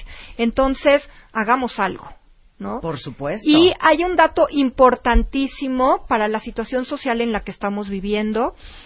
Se han hecho estudios, de hecho ahorita el último fue en Suecia, que el 60% de la gente que están en las cárceles tienen características de TDA. No, ya. Entonces, ¿qué, Sí, qué podemos hacer? claro. Mucho. Ahora, ¿qué- ¿cómo es el tratamiento? ¿Qué? ¿Vamos con ustedes y luego? Mira, hay diferentes tipos de tratamiento. Bueno, para el diagnóstico lo primero es una entrevista muy minuciosa, la prueba de IVA que te dije que nos va a decir realmente si hay un TDA con comorbilidad con estos aspectos o más bien hay depresión o ansiedad. Y se hacen, dependiendo de la situación, también se pueden hacer algunas otras pruebas eh, neurológicas y psicoeducativas. Todo depende de lo que observemos en la, en la entrevista. Y los tipos de tratamiento pueden ir desde un coaching, que son algunas sesiones solamente, hasta una terapia cognitiva conductual o la terapia, la neuroterapia, que es el neurofeedback, que los ayuda a nosotros autorregular nuestros propios procesos y que no dependamos toda la vida ni de un fármaco ni de una terapia. Claro. Y lo podemos lograr y podemos ser totalmente eficientes. Les vamos a dar a todos los que de veras en este 2017 dicen, yo de veras ya no puedo seguir con este TDA, los datos de Sandra y de Karina, por si las quieren contactar, está aquí, eh, están la- ambas aquí en la Ciudad de México, en el 5589-2731, en Facebook es Psicoaprende México, o Schaefer, que es S-C-H-A-F-E-R, Schaefer, guion bajo Sandra arroba yahoo.com. Todo eso no se angustien, está en mi Twitter o está en mi página. Exacto, nos pueden llamar, nos pueden mandar correos, eh, tenemos pláticas constantes, podemos hacer muchas cosas para poderlos apoyar, inclusive a distancia en gente que no vive en la República, lo hemos hecho, pero no se dejen caer, hay que seguir adelante y hacer muchísimas cosas con la creatividad que podemos tener, porque la vida es hermosa Claro. y hay que vivirla, ¿no? Por supuesto. Karina, Yo- pensamientos finales. Yo la verdad sí los quiero aquí sensibilizar en que ya como adultos difícilmente queremos movernos de nuestra área de confort. Ya difícilmente queremos hacer algo más por nosotros. Como que entre la familia, entre el trabajo, entre todo, digo, pues estoy atorada de, de, de mil actividades. Pero a mí sí me encanta el tema de té de adulto, porque de verdad cuando, cuando encuentras la explicación de por qué no he avanzado lo que, ha- lo que yo he querido avanzar, ¿no? ¿Por qué no he eh, concretado todas las metas que año con año, ¿no? El- en enero te pones y al final del año ni siquiera intentaste una. A veces dices, ok, estoy escogiendo mal mis objetivos y mal mis metas, pero a lo mejor también es algo más los TDA adultos tenemos como, como ese hilito de chin, es que de verdad lo intento y no me sale. O de verdad yo quiero hacer todas esas cosas y no las logro. ¿Por qué al otros sí los logran y yo o a mí no me sale? Y a veces hay que como hacer una pequeña pausa, que de eso se trata la terapia, hacer una pausa en tu vida de algunos meses, no se trata de que te quedes en terapia para toda la vida y ahí este dejes una renta, ¿no? Sino, a ver, ¿qué me puede ayudar para de verdad continuar mis proyectos? Olvídense los proyectos de sus hijos, del esposo, de sus proyectos. Piensen en ustedes. Piensen en que ya hay un momento donde si alguien me puede decir cómo hacer mis objetivos. Para el TDA adulto, todo es importante. Todo. O sea, desde cepillar al perro hasta ahora sí le voy a cambiar las llantas a mi auto porque tiene un chipote desde hace tres años, ¿no? Que dices, pero ¿por qué no lo hice? O sea, ¿por qué siempre estoy postergando las cosas? ¿Por qué siempre le doy prioridad a todo y no hago una lista de qué va primero? Y esa es la pausa que terapéuticamente merece la pena tomarse porque eso te puede dar un cambio de vida impresionante. Así me que gustó tu speech. Me gustó tu speech. Ahora imagínense un jefe con TDA. puede ser que todo padrísimo. es urgente, que todo es importante, que todo es para allá, que todo, o sea, bien Ahora, difícil. hay gente que se rodea de gente que lo ayuda a organizarse, a estructurar, a priorizar, pero a veces no todos tenemos, ¿no? O sea, un seguido que me pueda ayudar a realizar todas estas cosas. Habrá gente en la oficina que es muy creativa, muy inteligente, pero si es un TDA, entonces, si es lo suficientemente hábil, va a, a estructurar quién le hace esto y quién le hace el otro y quién le va cubriendo las deficiencias. Pero y si no lo tienes, ¿qué vas a hacer? Claro. ¿Quién te va a cubrir? Y dentro de la neuroterapia hay algo muy interesante que se llama rendimiento óptimo, peak performance. Y lo que haces es, hemos trabajado con empresarios, con deportistas de alto rendimiento que quieren tener mejores habilidades. Y de hecho, en Italia, cuando ganó el equipo de fútbol, no sé si se recuerdan, el Mundial, estuvieron en un laboratorio de neurofeedback, neuroterapia, seis meses y ganaron. Les enseñaron a tener habilidades de mayor atención, concentración, foco. Pues te vamos mandando a la selección mexicana. ¿verdad? ¿Sí? Entonces, podemos hacer muchas cosas. No necesariamente tenemos que tener 20.000 deficiencias para acudir a tener un rendimiento mejor. Podemos a lo mejor decir, bueno, no estoy durmiendo bien, no estoy teniendo lo que Claro. tú decías, ¿no? Un, un sueño reparador y estoy cansado todo el día, lo que me hace que no pueda realizar el trabajo adecuadamente, etcétera. ¿Por qué no nos ayudamos para poder tener un rendimiento óptimo? Sensacional. Bueno, el teléfono para contactar a Sandra y a Karina es el 5589-2731. En Facebook es Psicoaprende México. Y les digo una cosa, estamos hablando, Juan, pero para que cuiden a Pedro. si ustedes ya saben que tienen déficit de atención, las posibilidades de que su hijo también lo tenga son bien altas, ¿eh? Entonces, observen a sus niños. Eh, Sandra y Karina también ven niños. Y qué increíble que le den la ventaja competitiva sobre otros niños de TD que tienen TDA a sus hijos de este de salir adelante y de saberlo manejar y de atenderse y de y de encontrar un diagnóstico y un tratamiento a tiempo de verdad. Tu hijo tiene un bajo rendimiento escolar, pudiera ser por un problema de atención y Claro. no un problema de una capacidad y intelectual. Claro, y tú castigándolo porque no sacó ocho matemáticas, pues es que no es que no quiera, es que el niño no puede. Así ¿no? es. Gracias, Así. Sandra. Gracias. Karina. Qué Gracias. diversión. Bueno, ya vieron todo lo que aprendieron sobre ustedes, para los que lo tienen y los que no, pues también aprendieron. Son las 11.47 de la mañana en W Radio. Oigan, un par de alegrías les tengo. Número uno, para todas las que son mega ultra fans de la marca de ropa Julio, que aparte tiene, yo veo Julio por todas partes, tiene como 100 tiendas en, en, en todo el país. Eh, en Latinoamérica también está Julio y tienen ropa para oficina, pero vestidos, pero zapatos, pero accesorios. Ahorita Julio tiene descuentos desde el 30% hasta el 50% todo el mes de enero. Y mientras más compren, obviamente, mayor va a ser su rebaja por si alguien ocupa nuevo guardarropa para el 2017, bueno, pues aprovechen esta gran, gran, gran promoción de eh, la ropa marca Julio, este, que tienen entre 30 y 50% todo el mes de enero. Y luego también tiene descuentos Sam's Club. Eh, todo enero, bueno, hasta el día 23 de enero, van a tener todo lo que tiene que ver con eh, limpiadores para casa, con descuento desde el Salvo hasta el Ariel, hasta el Downy. Eh, van a tener eh, descuentos y aparte, este, pueden comprarlo directamente en la tienda o en sams.com.mx y recibirlo directo a su casa sin ningún costo. Esto está pasando en Sam's Club del primero hasta el 23 de enero. Ahora sí nos vamos a poner sí. a aprender otra vez. ¿Se acuerdan que ayer, si se perdieron el programa, se los juro que vale muchísimo la pena que lo rescaten en, face- en Facebook, en Twitter, en podcast, en martadebaile.com, porque les prometimos que íbamos a tratar de aprender este, sobre religiones. El día de ayer tuvimos a un rabino judío, ya ha venido Mauricio Sánchez Scott, que es nuestro pastor cristiano, a explicarnos cosas sobre el cristianismo. Hablamos también con, los con nuestro amigo musulmán. Con nuestro amigo musulmán. Prometo que voy a traer este a un mormón Sí. para que nos explique, ¿no? La iglesia de los Latter-day Saints. Y esto no es- Filosofías, filosofías y religiones. Filosofías y religiones. Porque esto no es una religión, ¿estamos de acuerdo, Marco? Es filosofía. Bueno, pues mucho gusto, muy contento de estar en su programa y en efecto, la tradición budista en realidad tiene una variedad de distintas dimensiones.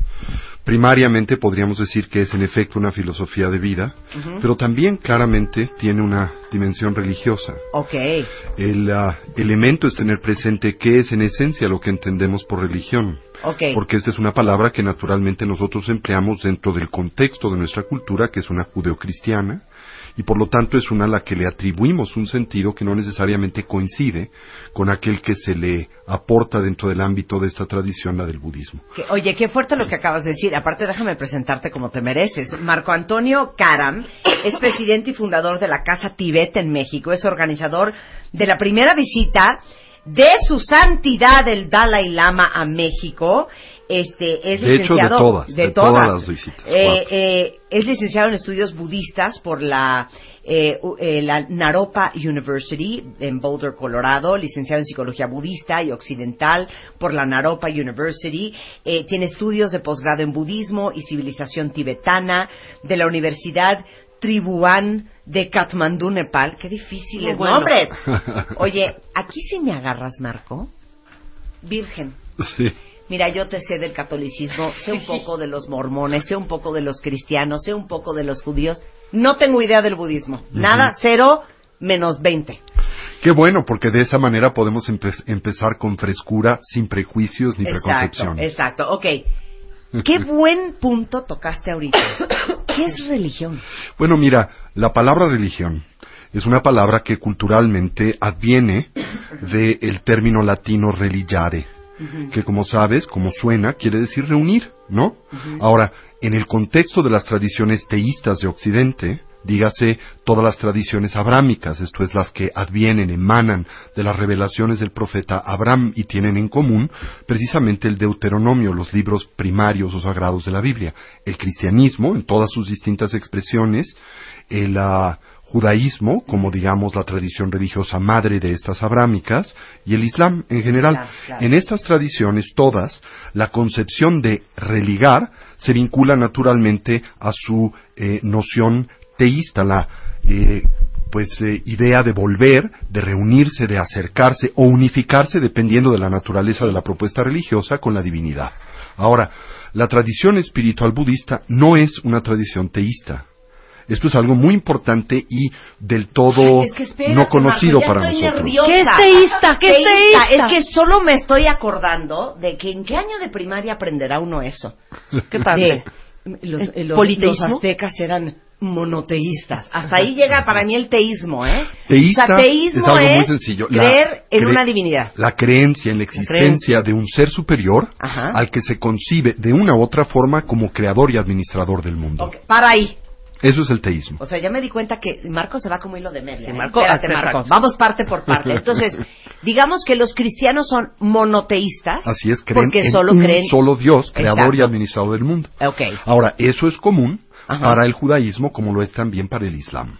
Todas estas son tradiciones monoteístas, eh, lo que las distingue Sí. de aquellas que son, por un lado, politeístas. Ok, para ahí. Ok. Yo tengo una amistad que pertenece a una iglesia en Estados Unidos que yo siento que es más como culto. Sí, Que cuando entras a la iglesia de esa de ese culto, sí. pues tienen lo que viene siendo esta diosa de la India con muchos brazos, pero tienen al arcángel Miguel, Sí. pero tienen a Cristo, Que son de pero tipo de, eh, yo siento que son politeístas, Como ¿no? su imagen. Por un y lado, reconocen a aunque son- muchos. En ese sentido es probablemente una iglesia New Age. Sí, exacto.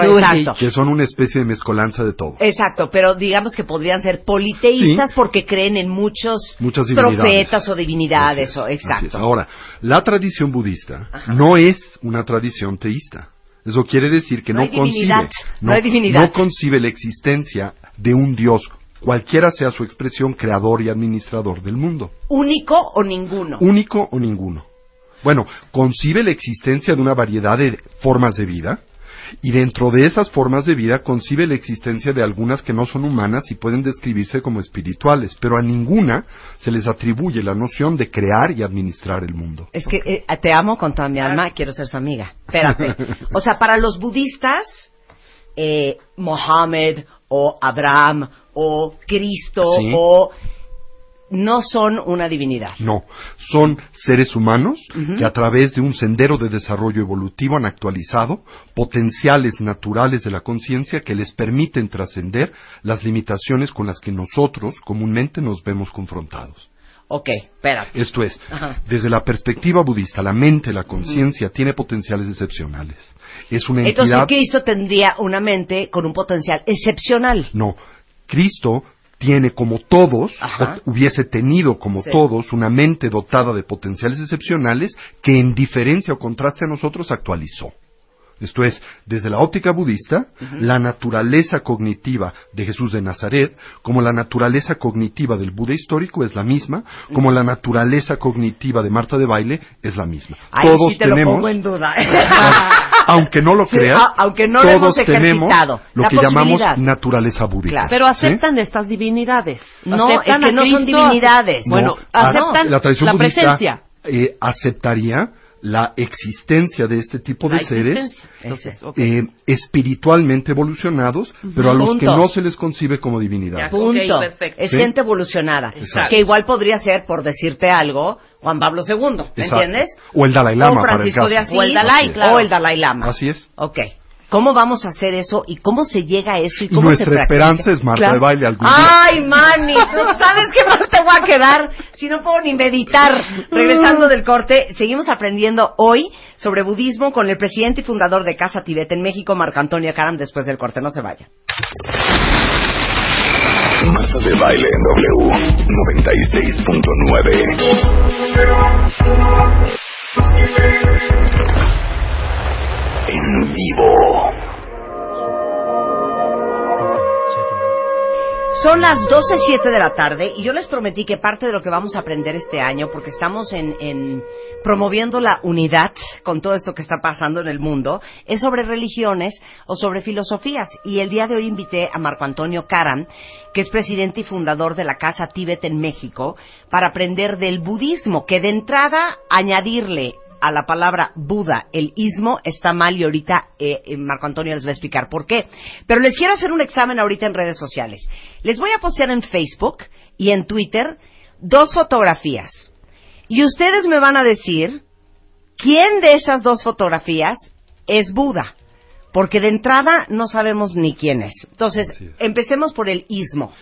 Bueno, como punto de partida, Marta, la palabra budismo es una muy ajena a la propia tradición. Este es un vocablo que fue en realidad fabricado por los primeros viajeros occidentales que tuvieron la oportunidad de interactuar con las culturas budistas tradicionales, dígase la India, dígase la China, aquellas propias del sudeste de Asia, etcétera, ¿no? La mayoría de estos eran naturalmente religiosos, esto es, tanto judíos como cristianos, y estaban acostumbrados, educados dentro del seno de una cultura y civilización, insisto, teísta, de eh, la naturaleza de la que describimos hace un momento, ¿no? Cuando arriban a estos países, cuando se confrontan con estas culturas y su espiritualidad tradicional, y observan que en las mismas se venera o se muestra una actitud de particular respeto al fundador de esa tradición, al que se le llama el Buda, no es un nombre, es un epíteto, es una, un adjetivo que se describe para describir su logro. La palabra Buda quiere decir el despierto, no el iluminado, el despierto. Y ahorita, eh, eh, ahorita describo lo que la misma quiere decir. No, y ahorita me dices quién es Buda. Pero cuando llegan a estos países, se ven expuestos a esta tradición espiritual, a la narrativa de su fundador, se les hace muy fácil pensar estas tradiciones veneran como una divinidad a este hombre y por lo tanto le adscriben a la tradición el nombre budismo como o sea, cristianismo claro, o le añaden el ismo, Sí, ahora- judaísmo, cristianismo. Ahora, el problema con el sufijo ismo es que naturalmente comunica dos elementos, si somos estrictos. La noción de absolutismo y por lo tanto de exclusividad. Dado el hecho de que los ismos, como el cristianismo o el judaísmo, son todos movimientos espirituales que, siendo revelados, esto es, que se conciben receptores de un mensaje divino, y siendo ese mensaje divino lo interpretan como absoluto, de absoluta validez, también se convierten en tradiciones exclusivas. Esto es, si nosotros eh, abrazamos un mensaje revelado que viene de la divinidad y De que es absoluto, por ejemplo. de- no, de Yahvé, Sí. ¿no? Eh, y ese mensaje es absolutamente verdadero, por lo tanto, todo lo que no concuerde con ese mensaje es absolutamente falso. Sí. Así entonces, estas tradiciones son por definición exclusivas.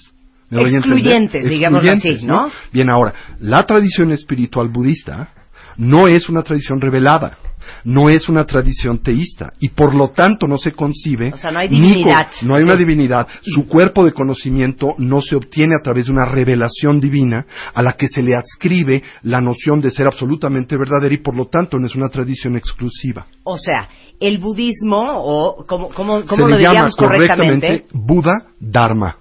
Ok, ¿sí? el Buddha-dharma, Así es, ¿así? el. El Buddha-dharma Así es. reconoce como verdad las verdades de otras religiones o de otras filosofías. Reconoce el hecho de que existe verdad en todas las distintas expresiones del fenómeno humano.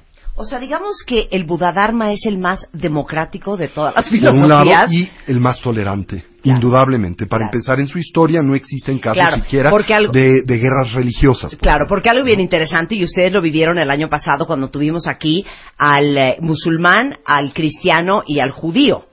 Que el judío decía, pues para nosotros Cristo X. Claro. El, el, el cristiano decía, pues es que para nosotros el Mesías ya llegó, no lo estamos esperando.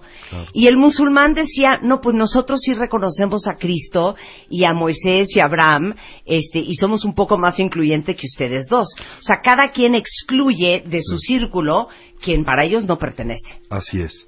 El, bu- el, el Buddha-dharma el no es así. no eh, opera, no funciona eh, de esa manera. ok. ¿Quién es Buda? Ahora, el Buda fue un hombre que vivió hace 2650 años en el norte de la India. ¿Sí? De hecho, nace en un lugar que actualmente se encuentra dentro de la República del Nepal, pero que en aquel entonces era parte del territorio que actualmente conforma India. ¿Sí? Él vive hasta eh, 80 años aproximadamente y se concibe que logra una experiencia de despertar aproximadamente a los 29 años de su vida, cuando transita de su identidad ordinaria como el príncipe Siddhartha y se convierte en lo que actualmente conocemos como el Buda. Ahora, la palabra Buda es una palabra No es un sánscrita. nombre, no es Pedro. es un adjetivo. Sí. ¿sí? De hecho, la palabra Cristo es también un adjetivo. Quiere decir el ungido. ¿Sí? No es el nombre de Jesús de Nazaret. Es un epíteto, esto es un adjetivo que se le da para describir su estado o grado de desarrollo evolutivo. ¿Sí?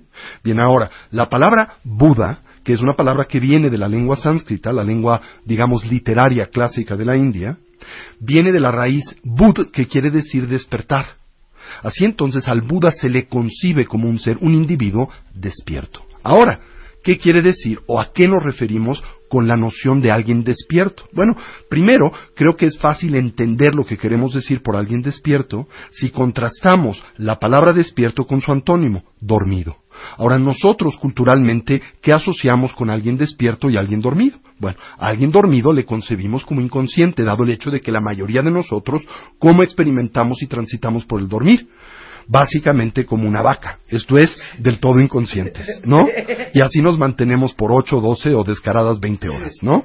Bien, ahora, contrastamos ese estado con el de alguien despierto. ¿Hasta aquí me sigues? Sí, sí, sí. Bueno, ahora, sabemos que cuando nosotros transitamos, Marta, por el dormir, particularmente por una fase específica del dormir, que es la del sueño onírico, cuando soñamos, ¿verdad? Y todos, por cierto, soñamos. REM. Sí, así es, en el estado REM, de movimiento ocular rápido. Cuando transitamos por ese estado, podemos hacerlo de dos diferentes maneras. De forma no lúcida o lúcida. ¿Sí? De hecho, cuando nosotros transitamos del estado de vigilia al estado del sueño, lo hacemos en dos etapas. La primera es la del sueño profundo sin sueños, en donde la mayoría de nosotros simple y sencillamente nos desmayamos, perdemos conciencia, y después transitamos aproximadamente 90 minutos después de ir a dormir al estado onírico, al del movimiento ocular rápido. Ahora es curioso por qué se manifiesta en ese estado movimiento ocular rápido. ¿Sabes por qué? No. Porque cuando nosotros experimentamos los sueños, de hecho, si observamos cómo opera el cerebro durante esa fase de la experiencia, notaremos que no experimenta diferencia alguna de cómo opera y funciona en el estado de vigilia. Eso quiere decir que el cerebro en sí mismo es incapaz de reconocer la diferencia entre el estado de vigilia y el estado del sueño onírico. Sin embargo, cuando transitamos por el sueño onírico, nuestras bases sensoriales materiales no funcionan. Esto es, tú no ves, no oyes, no palpas con el cuerpo. La única, digamos, estructura sensorial que opera en el sueño es la mente. Sin embargo, la mente proyecta la memoria de lo que ha experimentado sensorialmente a lo largo del día, digámoslo así, es incapaz de reconocer que está proyectando esto al universo onírico y lo sigue como si fuera una realidad objetiva. Por lo tanto, la mente proyecta una memoria, pero tiene la noción de que la, por ejemplo, está viendo. Y entonces el nervio óptico sigue lo que la mente Haciendo, está proyectando. claro, claro. Y por eso, cuando sueñas, manifiestas movimiento ocular rápido. O sea, yo moví los ojos porque Estás estaba viendo- viendo al narcotraficante con que yo tenía un affair. Porque Cuando- ese fue mi último sueño no es horrendo. exactamente. Pero no es, por- no es como si realmente lo estuvieras claro, viendo, claro, claro. sino lo que la mente está proyectando es una imagen mental que confunde con una visual. Ahora, cuando transitamos por una experiencia onírica, esto es, cuando soñamos, podemos hacerlo de dos diferentes maneras, Marta. Conscientes del hecho de que estamos soñando o inconscientes del hecho de que estamos soñando. ¿No es cierto? Esto Como es, normalmente lo la mayoría todos. de nosotros, la mayoría, el 90% de las personas cuando transitan por un sueño, no son conscientes de que están soñando. Y por tanto, cuando aparecen los sueños, ¿cómo se perciben? Para una persona que no es consciente que son sueños, como si los mismos estuvieran dotados de realidad objetiva. Esto es, Sí. como si estos existieran independiente al individuo que los sueña. Sí. ¿Me doy a entender? Perfecto. Ahora, bajo ciertas condiciones y circunstancias, en todo mundo, se pueden detonar ya sea momentos o instancias de lucidez, o se puede educar al individuo a hacerse lúcido dentro de un sueño. Esto es un arte que se cultiva, por ejemplo, en la tradición contemplativa del Tíbet. Se le llama la yoga del sueño. En esta, el individuo aprende a hacerse lúcido dentro del sueño. Esto es, consciente del hecho de que está soñando. ¿Para qué? ¿Para qué? Para reconocer la naturaleza ilusoria de las apariencias del sueño. Esto es, para reconocer que esas apariencias no existen independiente al individuo que las sueña. ¿Qué se gana con esto? Cuando tú sueñas ordinariamente Sí, sí. y no reconoces el hecho de que estás soñando, eres esclavizado por las apariencias del sueño. Por ejemplo, si aparece eh, William Levy, Sí, sí. te excitas, ¿verdad? Si aparece un monstruo, te da miedo, ¿verdad? Si aparece un pastel de chocolate, lo deseas. Si alguien desea quitarte un trozo del pastel de chocolate, te molestas y lo agredes. Todo porque no reconoces la naturaleza ilusoria del sueño. Ahora, si te haces lúcido en el sueño, por ejemplo, y reconoces la naturaleza ilusoria de William Levy, eso es que William Levy no existe en esa experiencia independiente a quien la sueña, William Levy no ejerce influencia alguna sobre de ti. Sí, ¿y eso en la vida real qué? A eso vamos. Sí, o sea, eso en la vida La, tra- la tradición budista, como las neurociencias contemporáneas, particularmente aquellas que hoy se abocan al estudio de la experiencia del dormir, han arribado un descubrimiento al que llegó el Buda histórico hace 2650 años.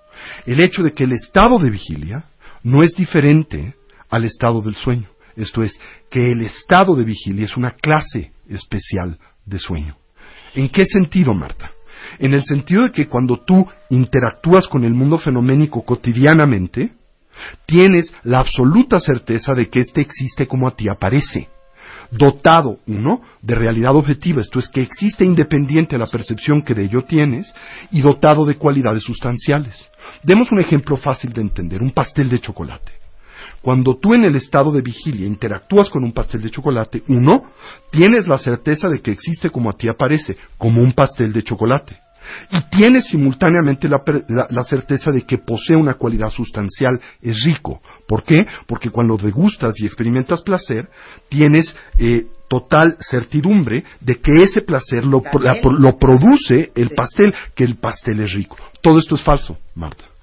Primero porque ese objeto, el pastel de chocolate, es solo pastel de chocolate en dependencia de la designación conceptual del individuo que lo percibe. No existe como pastel de chocolate por sí mismo desde su propio lado. Por ejemplo, si tú le presentas este pastel de chocolate a un aborigen en Papua Nueva Guinea, imagínate el caso, ¿no? Lo metes en una bolsa o en una caja, le pones un paracaídas y cae en el medio de la selva.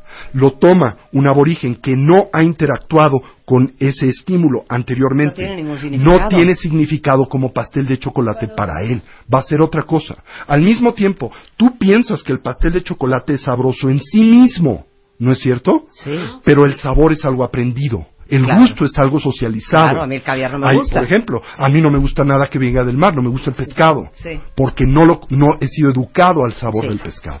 Pero nosotros tenemos la certeza falsa cuando tomas una rebanada de pastel que es pastel, cuando lo degustas que es sabroso. Y por lo tanto, ¿cómo te relacionas con el pastel? Con apego, exageras sus cualidades positivas, le proyectas cualidades positivas que nunca tuvo, que no tiene y no y no tendrá. hemos llegado al amor con Marco Antonio, Bueno, espérate. Entonces, ¿qué quiere decir el hecho de que la experiencia de vigilia es una clase especial de sueño?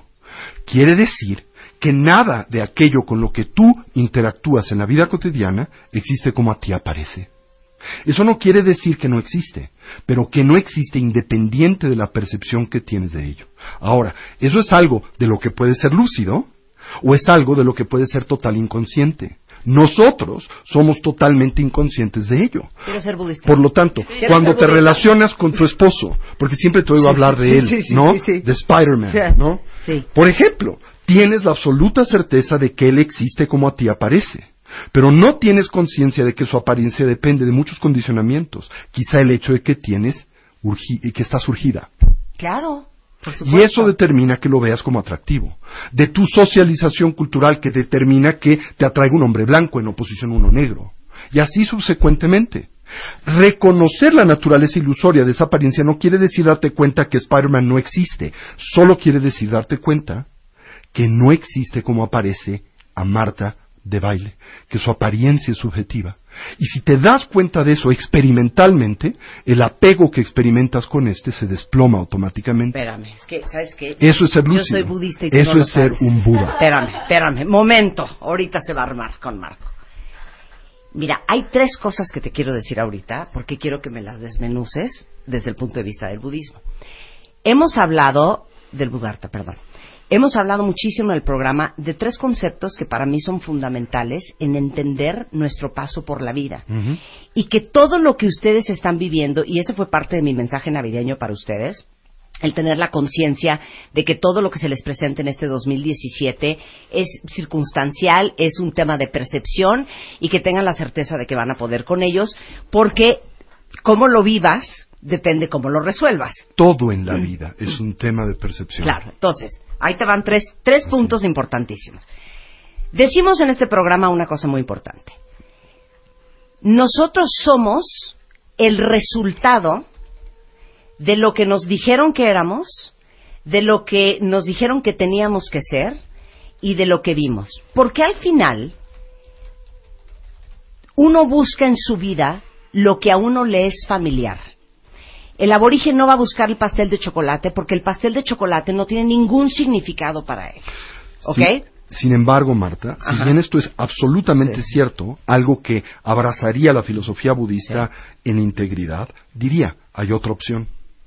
Y esa opción es darte cuenta del hecho de que todos estos condicionamientos ejercen sobre de ti esa poderosa influencia y liberarte de ellos. Claro, a eso voy. Entonces hablamos aquí de las etiquetas, desde el trauma que te dijeron desde chiquito que en tu casa, entre todos tus hermanos, tú eras la fuerte o tú eres el desmadroso. Te voy a- Espérate. eh, déjame No, compartirte no, esto no, porque te va a encantar. ya queremos una amistad. Te prometo que te va a encantar. Ok, a ver. Tú habrás escuchado recurrentemente esta expresión que dice infancia es destino, ¿verdad?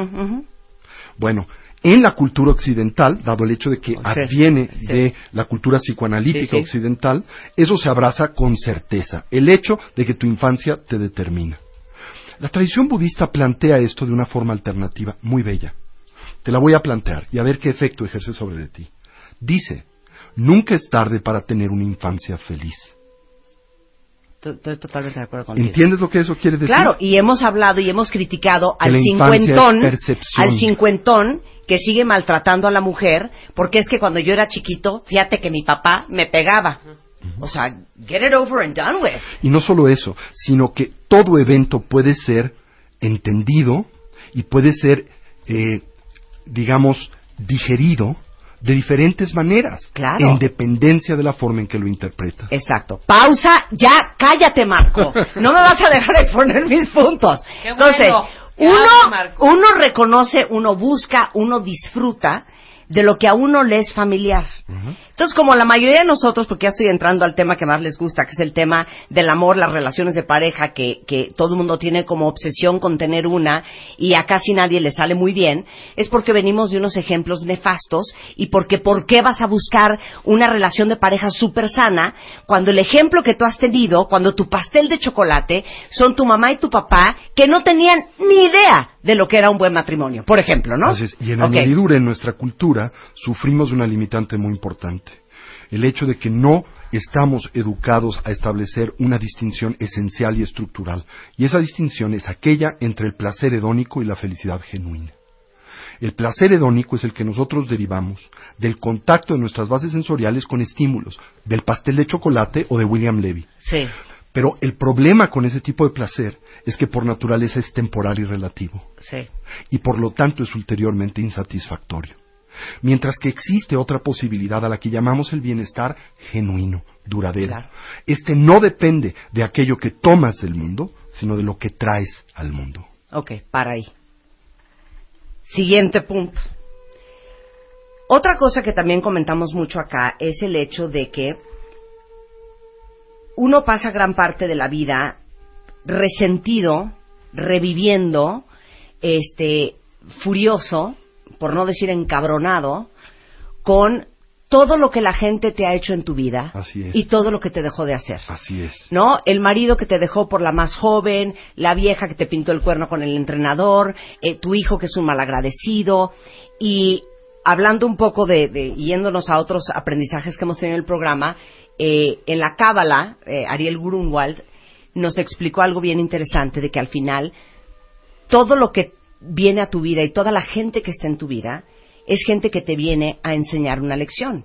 Hicimos un ejercicio hace un par de años que les dije, dejen de estarle reventando la madre a todos sus exes, más bien agradezcan, celebren, bendíganlos, porque gracias a esas experiencias con esa persona, ustedes tienen la gran oportunidad de ser mejores el día de hoy, de conocerse más, de tomar mejores decisiones, de entender más cómo funciona. Te, te doy un ejemplo muy hermoso. ¿Te gustó que- mi budismo? Por supuesto.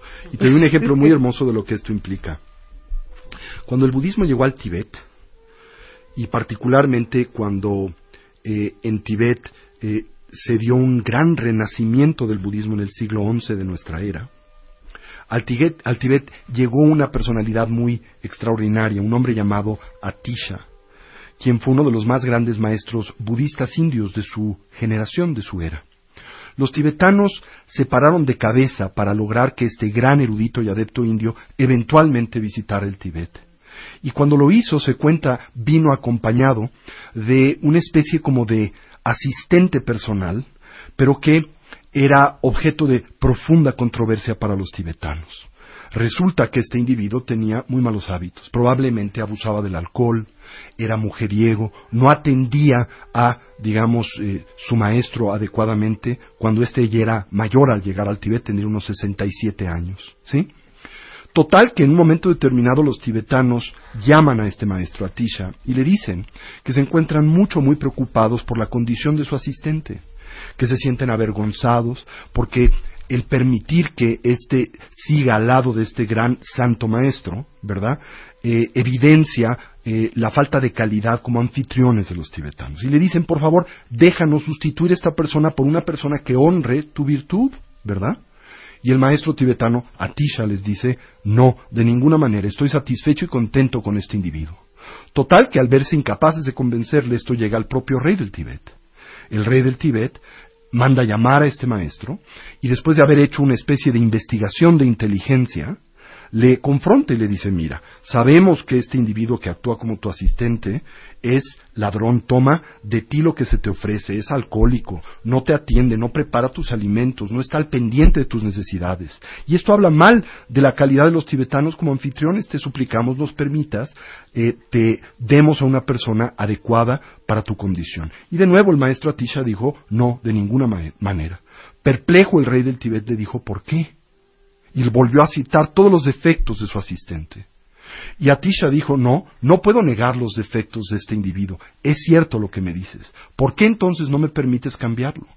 Y el maestro Atisha dijo, porque es mi maestro de paciencia, y yo no voy a ningún lado sin mi maestro de paciencia.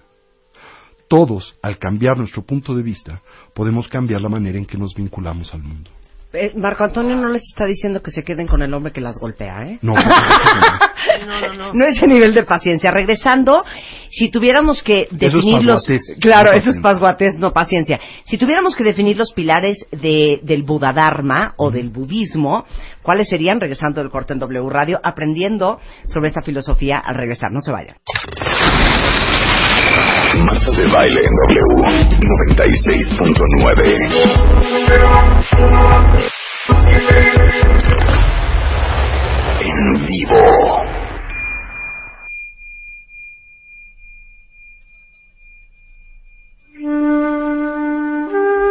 No, pues arráncate con esa, Marco Antonio. Es mi karma, ¿eh? Porque se te han fijado que no me ha dejado ni hablar. O sea, que ni me están perreando en redes sociales de que yo le estoy interrumpiendo. Si el señor agarró el micrófono y no lo suelta. Di lo que dijiste ahorita.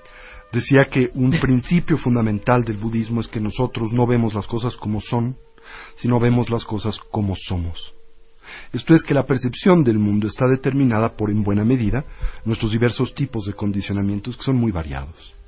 Y que el sendero del desarrollo evolutivo en esencia se finca en el ir depurando esos condicionamientos para podernos ver expuestos al mundo tal cual es y no meramente al mundo como a nosotros aparece. No te quiero interrumpir.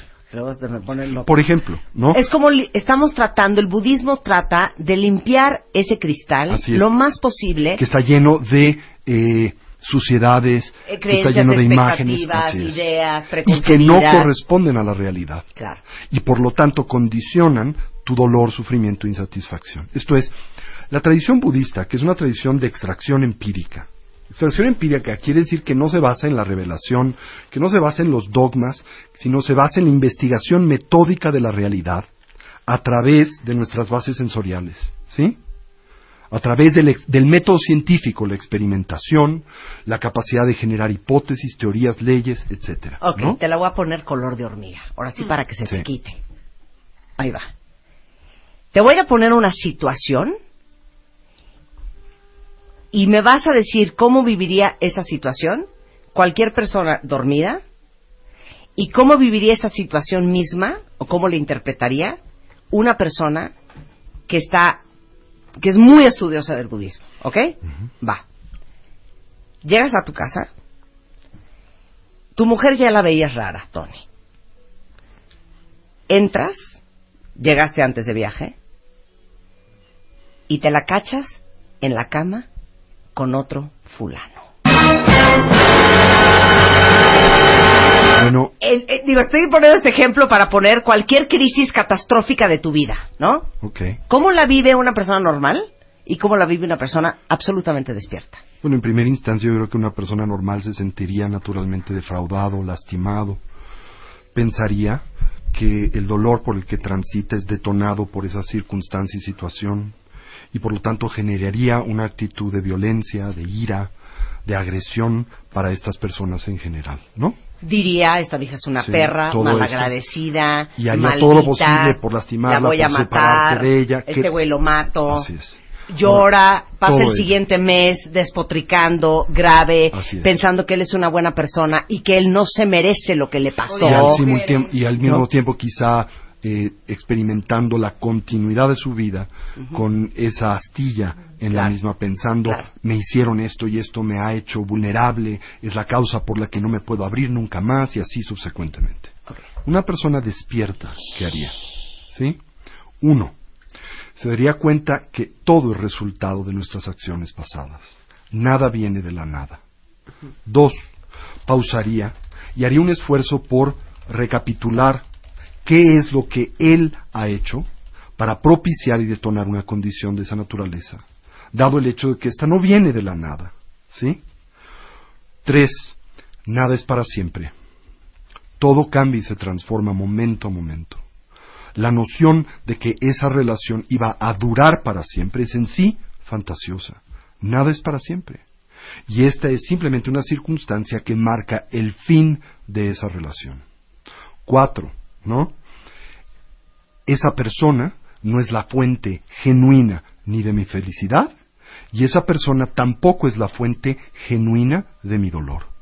Fue una causa cooperativa temporal de mi bienestar, y ahora es una causa cooperativa temporal de mi dolor. Temporal, subrayado. Temporal.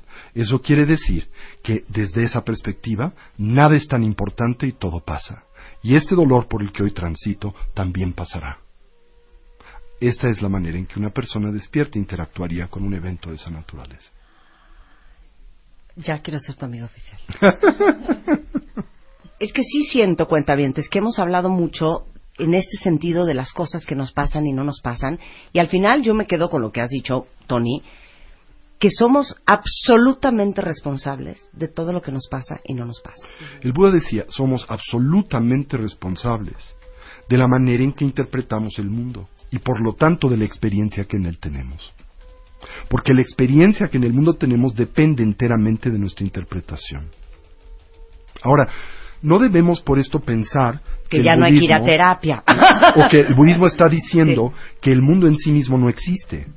Solo quiere decir que este no determina la experiencia que tenemos, la influencia, A ver, pero no la determina. mi papá me decía algo que se los he contado a los cuentavientes. El problema es el 90%. Digo, el, el problema es el 10%. El 90% es cómo lo vives Exacto. y cómo lo manejas. En efecto.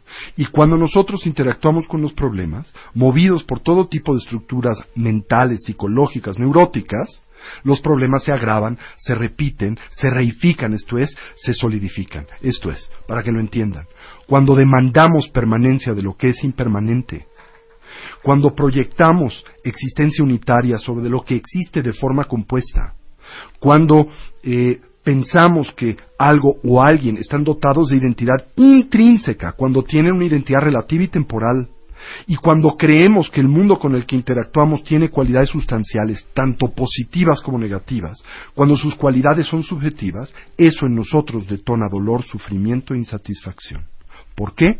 Porque interactuamos con el mundo demandando de éste lo que no tiene ni nos puede aportar. Ok, ahí te va otra. Todo el mundo dice, y de eso estábamos hablando ayer, que el 2017 va a estar cañón y que qué preocupación y que no, y todo el mundo anda asustado, anda con miedo y anda como muy, muy, muy temeroso del, del futuro y de, y de cómo vamos a manejar lo que sea que nos aviente este año, ¿no? Sí. Ayer decíamos en el programa, ustedes siéntanse con la capacidad de que todo lo que va a suceder va a ser una gran lección, va a ser un gran aprendizaje, va a ser una gran oportunidad y que van a poder. ¿Cómo lo vas a vivir tú, uber mega budista? Bueno, yo voy a intentar aprovechar todas las diferentes circunstancias que acontezcan durante el año para que las mismas acentúen o fortalezcan mi propio desarrollo personal y evolutivo. Cuando me confronte con circunstancias difíciles, tener en cuenta que estas son temporales, tener en cuenta que son repetitivas. El mundo es repetitivo, nada de lo que nos encontramos viviendo ahora es nuevo. La figura de Trump no es nueva, la condición que trae no es nueva, las crisis por las que transitamos en México no son nuevas. Al mismo tiempo tener presente que estas crisis no son unas que tan solo como hacemos habitualmente podemos proyectar sobre de otros, que siempre decimos, ¿no? ¿Por qué sufrimos? Por el gobierno, por el PRI, por Peña Nieto, por el dólar, etcétera, ¿no? Pero no podemos divorciar a México de todos nosotros, todos hemos fabricado este país. Para empezar, lo hemos fabricado a través del voto. Nosotros hemos elegido el gobierno que tenemos. Y como decía Marx, por eso lo merecemos, porque no hemos elegido. Y porque nosotros permitimos que pase lo que pase en este país. Y porque nosotros simultáneamente no hemos tomado la responsabilidad del país en el que vivimos. ¿Qué hacemos por los demás? Este es un país que tiene 70% de pobreza. 70% de la población es pobre y nos sorprendemos de la violencia social, yo me sorprendería más bien de que no haya acontecido antes. Simplemente vivimos un modelo social que no es sustentable y el que todos abrazamos y sustentamos colectivamente. Claro. Así que, como bien decía John F. Kennedy, ¿no? Ask not what your eh, eh, country, can, do, for you. Ask what you can do for your country. Lo dijo ayer No- Obama muy bonito. No preguntes lo que puede hacer tu país por ti, pregúntate lo que tú puedes hacer por tu país. Y si nuestro México transita este año por grandes retos, ¿qué podemos hacer para superarlos? Obama dijo ayer, ustedes son quienes hicieron mi gobierno. Así ustedes son quienes hacen el gobierno. Así como pues todos los gringos son los que hicieron a Trump. Así es, eso es lo que Nosotros ese somos país es responsables ahora. de lo que somos hoy. Pero me quedo con lo que dijiste al principio. Es una gran oportunidad para poner a prueba, para pulir, para mejorar, para evolucionar, para evolucionar como personas. Todos Así es. nosotros. Porque si viene duro, pues qué increíble oportunidad para hacernos más fuertes y más resilientes. Y Marta, nada es para siempre. Todo pasa. Y aún no esta nada. crisis Y no- pasa. y no y al final, nada. nada es tan importante, todo pasa. Y no pasa nada. Así Eso es lo peor. Ese es parte de mi mensaje de Año Nuevo. ¿Cómo se practica el budismo? Bueno, mira, la tradición budista se basa en cuatro principios fundamentales. Se les llama las cuatro nobles verdades. La realidad del sufrimiento, el reconocimiento del hecho de que todos naturalmente transitamos por conflictos y dificultades recurrentes, las causas que propician el sufrimiento, la importancia que tiene el que nosotros detectemos y señalemos qué es lo que genuinamente produce el dolor que en nuestras vidas se hace presente. Un descubrimiento maravilloso, el hecho de que podemos disminuir la intensidad del dolor, podemos inhibir temporalmente la continuidad del mismo y podemos ulteriormente erradicar las causas que lo producen y el planteamiento de un sendero o camino que nos puede conducir a esa meta, que no es otra que la actualización del bienestar genuino y duradero y no meramente el placer hedónico y temporal. Bien, ahora, ¿el dolor de qué viene? Desde la perspectiva budista viene de tres elementos fundamentales. Les llamamos la ignorancia o confusión, el aferramiento, el apego y la aversión. Esto es, sufrimos fundamentalmente porque ignoramos la naturaleza de las cosas, la manera en que las cosas son, en oposición a la forma en que a nosotros ordinariamente aparecen. ¿Cómo es que las cosas a nosotros aparecen? Como si fueran sólidas, cuando en realidad no lo son, como si fueran unitarias, cuando están compuestas de partes. Por ejemplo, eh, el dicho popular, cuando alguien mata a un perro, lo haces mata perros, ¿no es cierto? ¿Por qué? Porque le concibes de forma unitaria. Lo evalúas y lo juzgas tan solo con base en la forma en que esa persona en un particular momento se expresa, actúa. Cuando esa persona es compuesta, tiene muchas dimensiones. Nadie es intrínsecamente mataperros. ¿Sí? Por ejemplo, hemos hecho en nuestra cultura contemporánea, es muy común a nivel psicológico hacer esto. Tenemos nuestros, digamos, enemigos criminales sexenales. La maestra, el Bester Gordillo. La concebimos como intrínsecamente un demonio, pero nadie es intrínsecamente un demonio, porque ella es encantadora con sus hijos, encantadora con sus nietos, es una gran abuela, ¿sí? Por lo tanto, no es intrínsecamente el Bester Gordillo. No es solo eso. No es solo eso, porque existe como una entidad multidimensional, pero no lo percibimos. Hacemos y simplificamos el mundo, a veces de forma escandalizante de esa forma. Igual, cuando alguien se porta bien contigo, automáticamente lo conviertes en la encarnación de la virtud y no te das cuenta que esa persona tiene muchas dimensiones y no estás abierto a aprender esas multidimensiones. Amar no es solamente querer la dimensión positiva de la persona, sino abrazar todo lo que esa persona es y aceptarlo y aceptar trabajar con eso. Pero para eso tienes que conocer las múltiples dimensiones de la persona. Entender simultáneamente que nada y nadie tiene identidad intrínseca. Por ejemplo, la identidad que tienes tú en este momento es la de locutora. Y como locutora, dado el hecho de que tu programa es popular, tú eres una personalidad. Pero ten mucho cuidado, porque esa identidad es relativa y temporal. Claro. Es ilusoria. Ilusoria quiere decir no existe como aparece.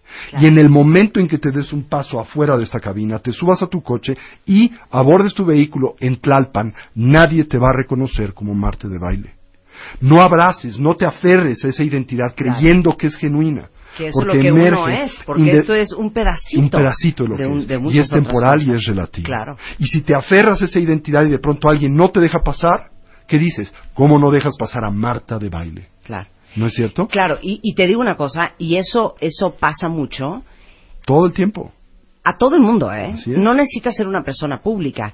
Yo creo que uno se casa con soy la esposa de el licenciado tal y el día que te divorcias se te va la vida. Así es. Porque cimentaste todo O lo que soy tú mamá. eras. ¿Y qué pasa o que cuando soy se van los mamá, hijos? Se Claro. acabó la vida. O soy el ¿No? CEO de tal empresa. O soy, la locutora muy ¿Y guau. qué o pasa soy cuando dejo de ser presidente, presidente? Claro, claro. Y ya sea entro en depresión porque no lo soy, o en actitudes neuróticas intentando serlo. No voy a citar a quién, ¿verdad? Claro, sí, claro. Pero esas, ese tipo de actitudes en donde fantasía serlo permanentemente. Por supuesto. Entonces nosotros sufrimos en esencia porque no vemos las cosas como son. ¿Y cómo son las cosas? Todo es impermanente, muta, cambia, se transforma momento a momento. Todo y todos emergen en dependencia de causas, condiciones y circunstancias. Nada existe y nadie de forma sólida, autónoma o independiente. Ahora, cuando somos presa de esa ignorancia, ¿cómo nos vinculamos al mundo? Con aferramiento. Si realmente crees que el pastel de chocolate existe genuinamente como a ti aparece y es sabroso en sí mismo, ¿cómo te relacionas con el pastel? Con apego. Exageras sus cualidades positivas, le proyectas cualidades positivas que nunca tuvo, que no tiene, que no tendrá, y le concibes como una fuente confiable de bienestar duradero. El cuando en el de una relación. Exacto, cuando en el mejor de los casos tan solo te puede aportar bienestar temporal y relativo. Ahora, ¿hay algo de malo con el bienestar temporal y relativo? Nada, pero lo envenenas en el momento en que demandas de éste sea genuino y duradero. Es un poco como las vacaciones de las que acabamos de volver en el periodo, en el periodo decembrino, ¿no? Todo el año te pasas fantaseando con tener tus vacaciones. Y dices, la vida verdadera va a empezar cuando esté de vacaciones. Y todo lo que hago y los sacrificios son el costo de esas vacaciones. Pero cuando lleguen las vacaciones, realmente voy a ser feliz.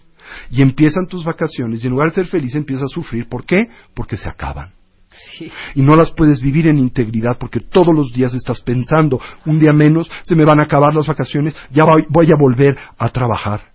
Entonces, sí es cierto que las vacaciones te pueden aportar bienestar temporal.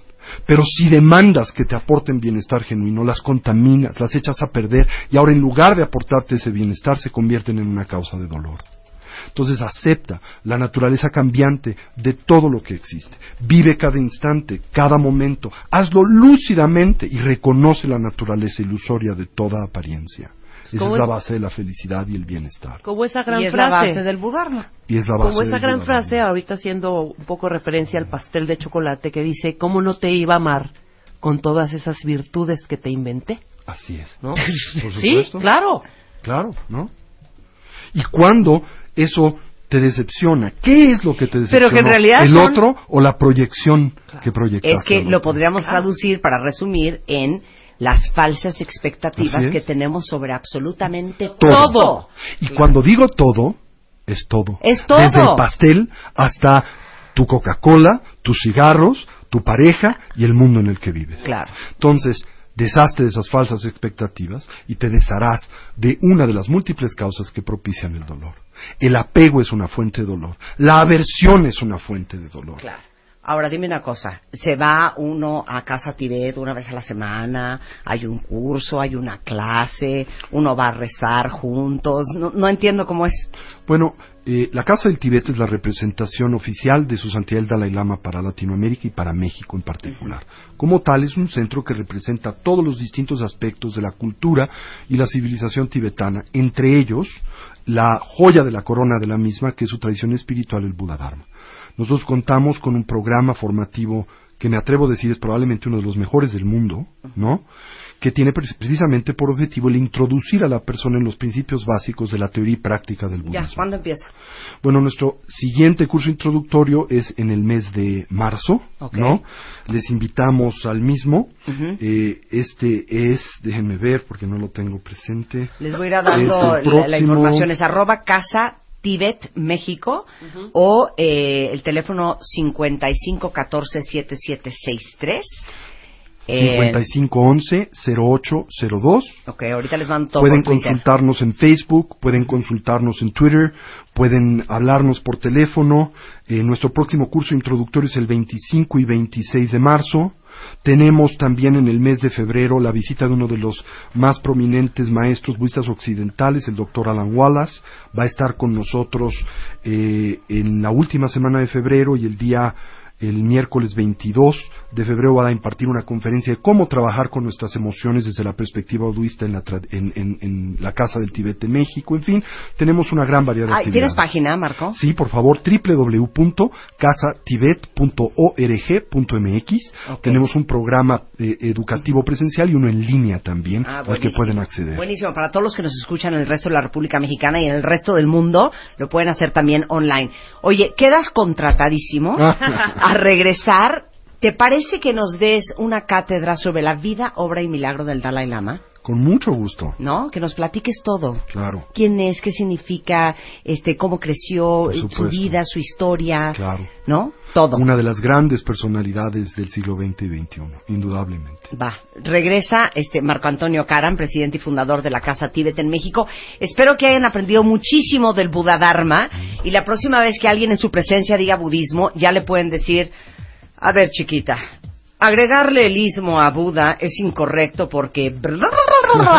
Y entonces les dicen, es Buda Dharma. Es una filosofía de vida, es una tradición religiosa que tiene por objetivo religar al individuo con su genuina naturaleza, se basa en el entendimiento que sufrimos, pero que las causas de nuestro sufrimiento primariamente están en nosotros y no fuera de nosotros, que pueden terminar y que existe un sendero que nos puede conducir a la felicidad genuina y que no depende de la manipulación del mundo, sino de la transformación de la manera en que lo percibimos, que somos responsables de nuestra vida y nuestro estado mental y emocional.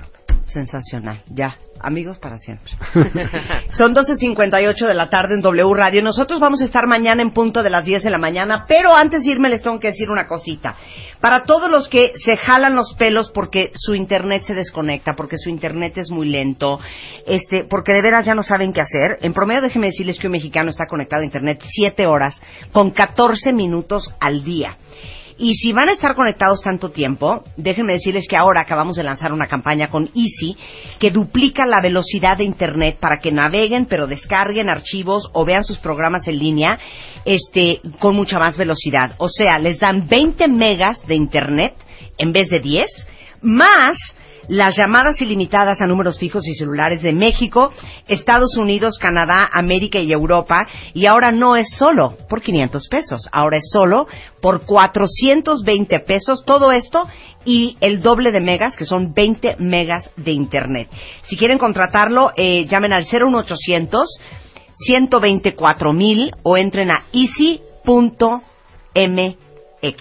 Estamos de regreso mañana en punto a las 10. No se vayan, mucho más que hacer y escuchar hoy en la tarde, solo en W Radio. Dale más potencia a tu primavera con The Home Depot. Obtén una potencia similar a la de la gasolina para podar, recortar y soplar con el sistema OnePlus de 18 voltios de Ryobi desde solo 89 dólares. Potencia para podar un tercio de un acre con una carga. Potencia para recortar el césped que dura hasta dos horas. Y fuerza de soplado de 110 millas por hora.